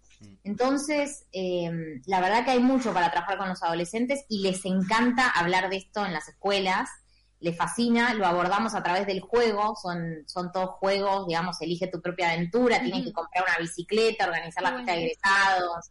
Y, y entonces, la verdad es que no les decimos lo que tienen que hacer, sino que vemos qué traen y qué experiencias van recolectando para eh, que puedan jugar, equivocarse, volver para atrás, cosa que en la vida es más difícil, y volver a jugar y ver cuál, cómo era la otra, la otra opción que daba el juego para poder aprender, digamos, de esos errores o de esos caminos. Eh, a mí me, hubiera encantado hacer algo de esto. Me parece que, nada, nosotros somos eh, de una generación, tenemos todos eh, entre 25 y 30 años en esta mesa y somos de esa generación que no tuvo educación financiera. Nos hubiese venido bien. Nos hubiese venido bárbaro. Totalmente. Juli, pero si alguien ahora em, quiere contactarse con vos para, si tiene un hijo adolescente, ¿se puede contactar con vos para que pueda tener como un taller? Sí, totalmente. Podemos ir a la escuela, estamos contactando escuelas, de hecho, eh, no solo en Argentina, sino en toda Latinoamérica, porque esto no es un problema de Argentina, eso es lo que hay que entender también. Esto es un problema global, se trabaja en todos los países, mal, bien, como sea, pero digo, se están haciendo acciones en todos los países es uno de los objetivos de desarrollo sostenible, digamos, de Naciones Unidas, ¿no? Es que se nos ocurrió a nosotros y estamos abordándolo en varios países eh, porque en Latinoamérica el, entre el 60 y el 72% de la población adulta es analfabeta financiera. o sea, saben leer y escribir, pero no sé, por ejemplo, no pueden tomar una decisión en un banco, sacar un crédito, leer el diario y entenderlo. Entonces, digamos, ¿para qué nos sirve tantas herramientas de la escuela si después en la vida adulta se nos complica un poco? Así es. Cele, ¿vos querías preguntar algo? Sí, ¿qué tal? Eh, ¿Cómo estás, Julieta? Tengo una consulta también medio personal porque necesito ayuda en esto, creo que todos. Eh, yo intenté eso que comentabas vos de anotar todos tus gastos. Estabas hablando de los chicos, que hay una aplicación que sirve un montón. Quería saber si me podías orientar a mí, a todos, también a los oyentes, cómo tendríamos que anotar. Porque mm, quizás no sé si hay, que hacer como un intermedio o irnos a, o yo capaz me iba al extremo y no lo pude mantener esto de llevar la cuenta de todos los gastos del mes. Claro, ¿cuáles son los primeros ¿Cuál es el pasos, límite? no? También como para eh, si tenemos las finanzas, ¿no? Que hablábamos antes, las finanzas desordenadas. Claro. ¿Cuál cuál es la- El ABC de que tengo que anotar, eh, si nos podrías guiar, ¿no? Para nosotros primerizos. Excelente. Eh, a mí me parece que tiene que ser algo sostenible en el tiempo primero. Entonces, la propuesta es anotar, registrar durante uno o dos meses, digamos, en qué, en qué gastamos, en qué gasta cada persona o cada familia. Registrarlo, eso puede ser en, una- en un papel, si es más fácil para ustedes, en una planilla de cálculo de Excel, en una aplicación del celular como Mobiles o Manify o Splitwise, que son algunas de las más conocidas. Y después uso esa información para tomar decisiones. No es que esa información, listo, ya está, la anoté, pero ya, ya lo gasté. Entonces, a partir de ahí, lo que estudio primero es si tengo un problema de consumo patológico, digamos, de que no puedo controlar el consumo. Ahí tengo que consultar, pero no con alguien de finanzas, digamos, con alguien que nos ayude desde lo emocional. Eso primero. Porque en el medio están las tarjetas de crédito que son un financiamiento sin Sí, fin. no. Sin fin. No mirás y compras, compras, compras, compras. Y, y después están los créditos eh, preaprobados, donde hiciste clic, sacaste un crédito. Entonces, ¿y a qué tasa, no? Entonces también hay que tener cuidado porque hoy es muy fácil sacar un crédito Sí. Y después. cuando tenemos deudas. Y son las tasas más altas del mercado cuando estamos endeudados. Entonces, hay que tener cuidado con eso. Y a partir de ahí, lo que hacemos con los datos que recabamos es proyectarlos hacia adelante. O sea, hoy en ab- 6 de abril lo que hacemos es decir, bueno, en abril voy a gastar todo esto porque en marzo yo en comida gasto esto, en febrero gasté esto. Bueno, a partir de ahí proyecto. Ahora, en mayo es mi cumpleaños. Bueno, ese mes sé que voy a gastar un poco más porque está mi cumpleaños. En diciembre está Navidad. O me voy a ir a, a, no sé, de viaje o de vacaciones, lo que sea. Todo tengo que anotar aniversarios. Entender cuál es mi panorama para los próximos meses o años incluso. Y saber en qué meses voy a gastar más, cuáles menos y proyectar hacia adelante. Lo que importa no es lo que ya pasó, sino la planificación a futuro. Esa es la clave eso no está en el celular, eso solo se puede hacer en un papel o en una planilla Excel. Entonces les recomiendo también que mm, se amigue con el tema de las planillas y, o el papel si es necesario y proyecten hacia adelante. Bueno, en alimentación gasto tanto, en deporte gasto esto, en alquiler del departamento gasto esto, ocio, salidas, todo lo que puedan anotar hacia adelante cuánto me ingresa cada mes, cuál es mi salario cada mes, aunque sea variable, anotar un número y ver si me va a alcanzar. Y lo más importante que a veces nos olvidamos es planificar el ahorro, ¿no?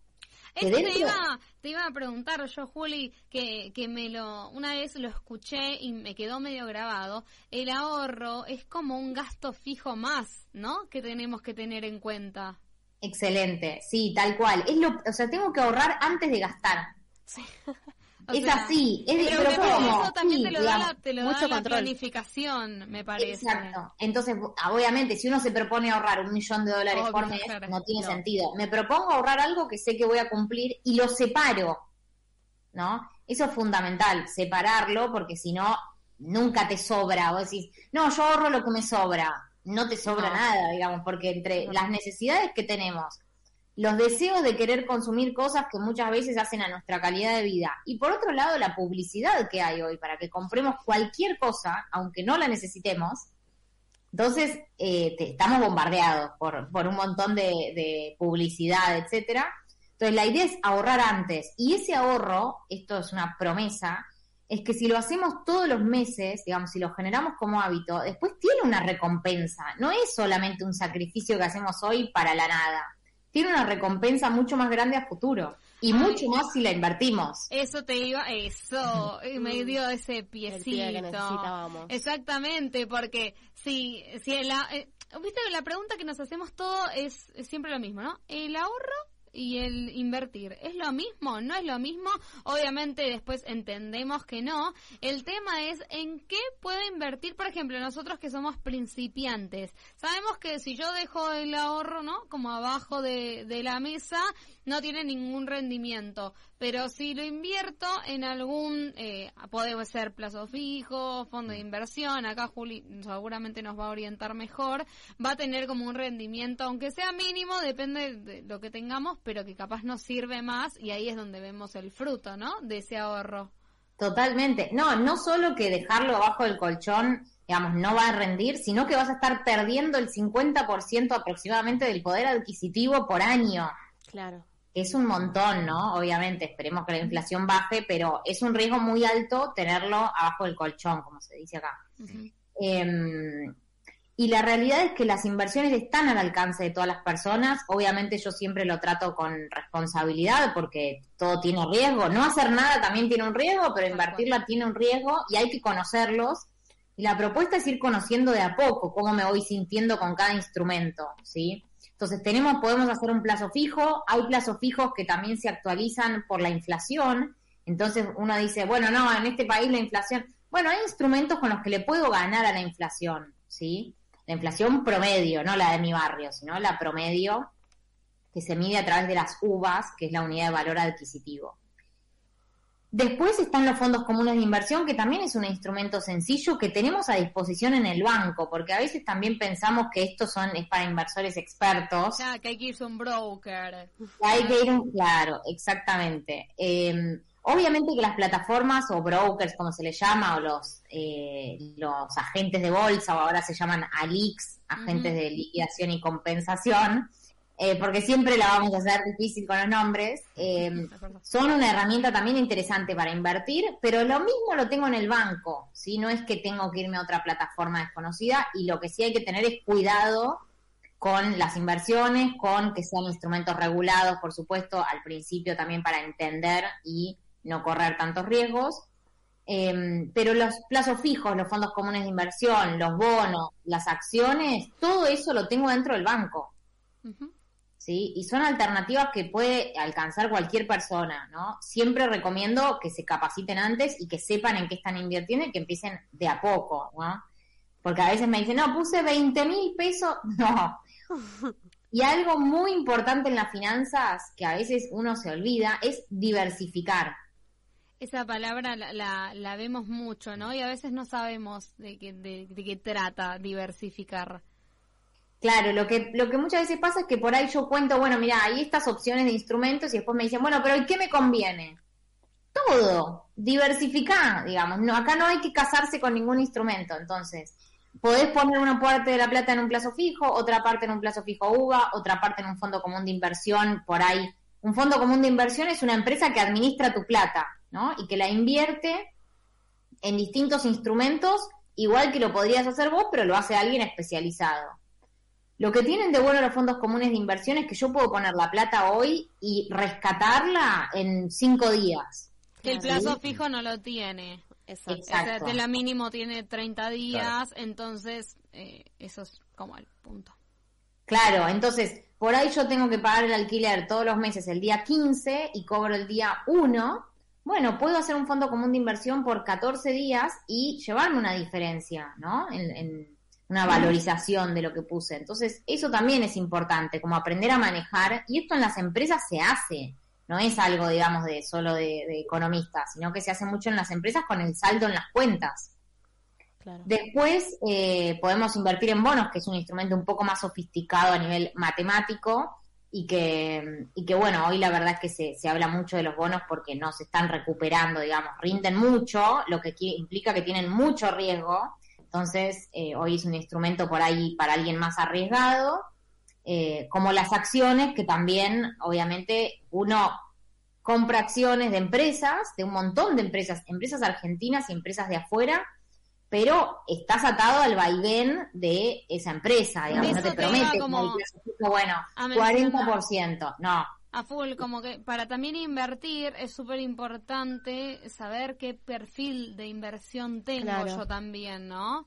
Eso es como, ah, eso que hablamos recién, tengo 20 mil pesos, bueno, lo mando a este que no tengo ni idea, pero te decía de repente, sí, pero eso es un fondo de renta variable, y qué sé yo, que es una renta variable y al final me estoy metiendo en un lío porque no sé cómo cómo tiene el rendimiento después y en cuánto tiempo lo puedo sacar, cuánto tiempo tiene, ¿no? Como, ¿no? Más. Excelente, excelente, exacto. Se llama renta variable, eso que, que mencionaban, a las acciones y, lo, y son mucho más volátiles, ¿no? Entonces tengo que estar mucho más entrenada para eh, soportar esas, esas bajas que puede haber, como también potenciales subidas.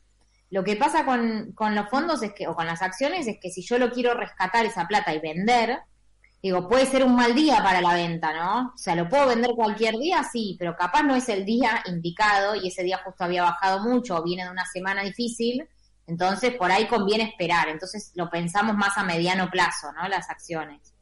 Pero obviamente que están al alcance de todas las personas mayores de edad, por supuesto. Juli, mencionabas una palabra clave que es la inflación. Estamos en una situación tan complicada económicamente hablando. Eh, hablabas también de la pandemia, ¿no? Que la verdad que fue un parate en la vida de todo el mundo y ahora que quizás está como re- retomando un poco el camino económico. Eh, le ganamos a la inflación, no le ganamos a la inflación. Estábamos hablando hace unas semanas acá en el programa, te contamos de que básicamente el salario mínimo vital y móvil está por debajo de la canasta básica y mm, la verdad que es tan difícil eh, para nuestra generación específicamente pensar en invertir porque quizás tenemos miedo también por desconocimiento y demás y la verdad que nos damos cuenta de que no alcanza. Eh, te traigo un ejemplo básico también, ¿no? Eh, estábamos, estábamos hablando también de los consumos de propios que queremos tener hoy de un recital, por ejemplo, después de la pandemia, la verdad que también es una inversión, porque comprar una entrada el día de hoy eh, conlleva mucho dinero. Sí, sí, y además hacia la calidad de vida. También el otro día hablábamos eh, esto de, bueno, y tengo que dejar el gimnasio. Bueno, digamos, hay que presupuestarlo y ver si nos alcanza y si no buscar alternativas. Pero todo lo que hace a la calidad de vida, eh, obviamente que la idea es sostenerlo de alguna manera, ¿no? No, no, no cortar todas la- las posibilidades, porque eso después también ter- termina en otro tipo de, de enfermedad o de lo que sea. Entonces también cuidar la salud mental, emocional, física, todo, eh, además de las finanzas. Y, y sí, lo que sí empieza a pasar ahora, que después obviamente es, siempre hubo crisis y siempre hubo momentos de, de crecimiento, ¿sí? Aunque a veces uno tiende a no, no recordarlos en estos momentos por ahí más, más de crisis, pero mm, hubo grandes momentos y probablemente los vuelva a ver, ¿no? En las recuperaciones. Lo que sí creo es que lo que hacemos hoy es seleccionar mejor qué compramos, ¿no? Priorizar. Bueno, un recital por, por mes o por semestre o lo que sea, ¿no? Bueno, no voy todo el tiempo a comer afuera. Bueno, no, como cortar un poco eso y priorizar. Eso es lo que nos ayuda en momentos de crisis. No ayuda a cortar todo, porque después terminamos sin hacer deporte, eh, pero capaz fumando, ¿no? Entonces es peor. claro. Entonces hay que tener cuidado también con eso. Eh, pero sí me parece que anotar ayuda mucho a tomar conciencia que a veces gastamos en cosas que no tienen sentido, como una gaseosa cuando estoy en la calle, en vez de llevar un agua, meriendas, taxis porque estoy apurada, etcétera. Eso, mientras se pueda planificar, mucho mejor, ¿no? Comprar con anticipación, eso siempre ayuda. Juli, nos quedamos sin tiempo y con un montón de preguntas, pero Sí. obviamente le quiero dejar a la gente eh, que te siga en redes, arroba finanzasfem, también que hagan esta autoevaluación con todas estas preguntas, todos los talleres que tiene Juli. Además tenés un ebook que es de finanzas para tu vida, te pueden escuchar en Spotify con un podcast. Bueno, tiene un montón de recursos para que la puedan escuchar, seguir. Por supuesto vamos a tenerlos informados de todas las novedades y bueno, por supuesto queda como esta línea abierta para cuando eh, quieras comunicar lo que quieras y a nosotros también para poder preguntarte y, y responder las preguntas de nuestra audiencia. Así que Juli, te agradecemos un montón la comunicación. Gracias a ustedes, a toda la mesa y bueno, muy buenas noches. Estoy a disposición cuando quieran charlar de estos temas. Muchas gracias, Juli. Adiós. Adiós. Bueno, ahí se fue Julieta Kaminetsky, especialista en educación financiera. Eh, la verdad, nos respondió un montón de dudas. Esto es para hacer cursos y cursos y seguir especializándonos. La verdad que yo vengo hace meses con esto y me parece que es un camino de ida y que lo necesitamos. Así que, bueno, ¿qué, ¿pero qué les pareció a ustedes? Hay que empezar a anotar, chicos. Hay que empezar, sí, a, como bien dijo ella, a planificar y bueno. Yo tengo, tengo la app donde anoto hasta cuando voy al baño. Ah, bueno. Yo, lo- yo me mudé, entonces empecé, viste, con esa idea, pero lo sostuve dos meses porque, digo, Bueno, ¿qué, no- después- qué noto? Un caramelo que me compré, como Sí. que ya me volvía loca Sí. y dije, ¿qué hago? Sí, lo peor es que sí, pero es de, de verdad es, Es un parte. hábito. Pero bueno, después si quieren charlar. Después hablamos con Anita, veo. Así es, así es. Anita Fem. Bueno, eh, lamentablemente estamos sin tiempo. Esta entrevista estuvo tan interesante Estuvo que bueno, buena. no pudimos eh, contar eh, lo que teníamos para redes, pero bueno, se los prometemos que se los vamos a contar en nuestras redes. Eh, En- perdón, llegó un mensaje. A ver. eh, dice, acá Roberto de Gotham City Ay, no, dice, no, tiene problemas. muy bien no, nadie quiere muy buen programa, chicos. Al fin sacaron al búfalo viejo de la punta. Es Martín. Es este Martín, chico- ¿qué te Está hermoso el estudio, dice. No, no, no, no, no. Tiene... ¿Por qué le sacan crédito a los mensajes? Así eh, No, mal. ¿eh? porque este señor no, no viene, no se presenta, no viene a laburar. supuestamente está engripado. Claro, ¿viste? no, ¿qué quiere leer esos mensajes? Nada. Bueno, Martín, te queremos muchísimo, muchísimas gracias a vos por darme este lugar hoy a mí. Estoy muy agradecida de que podamos haber compartido esta mesa, la entrevista divina que tuvimos. Gracias, Claudio, por estar del otro lado. Les debemos las noticias de las redes que se los prometo, la vamos a, a tirar ahora en Terminal de Noticias en Instagram. Y muchísimas gracias por acompañarnos una vez más. Gracias, Abri. A vos, Anita. Gracias, Facu. Un placer. Gracias, Cele. No, Esperamos gracias. tenerte nuevamente si alguien se baja de este programa. Toda la semana se baja Y si alguien. no- y si no, pueden seguirla a Cele como Cele Sánchez. ¿Estás Celeste? A. Sánchez. Celeste A. Sánchez. eh, y ella, por supuesto, es nuestra community manager, así que la van a tener eh, en nuestras redes por si quieren hacer cualquier consulta. Y recuerden también mirar todas las noticias que tenemos en www.terminaldenoticias.com. Esto ha sido el programa de hoy. Nos vemos la semana que viene. Chau.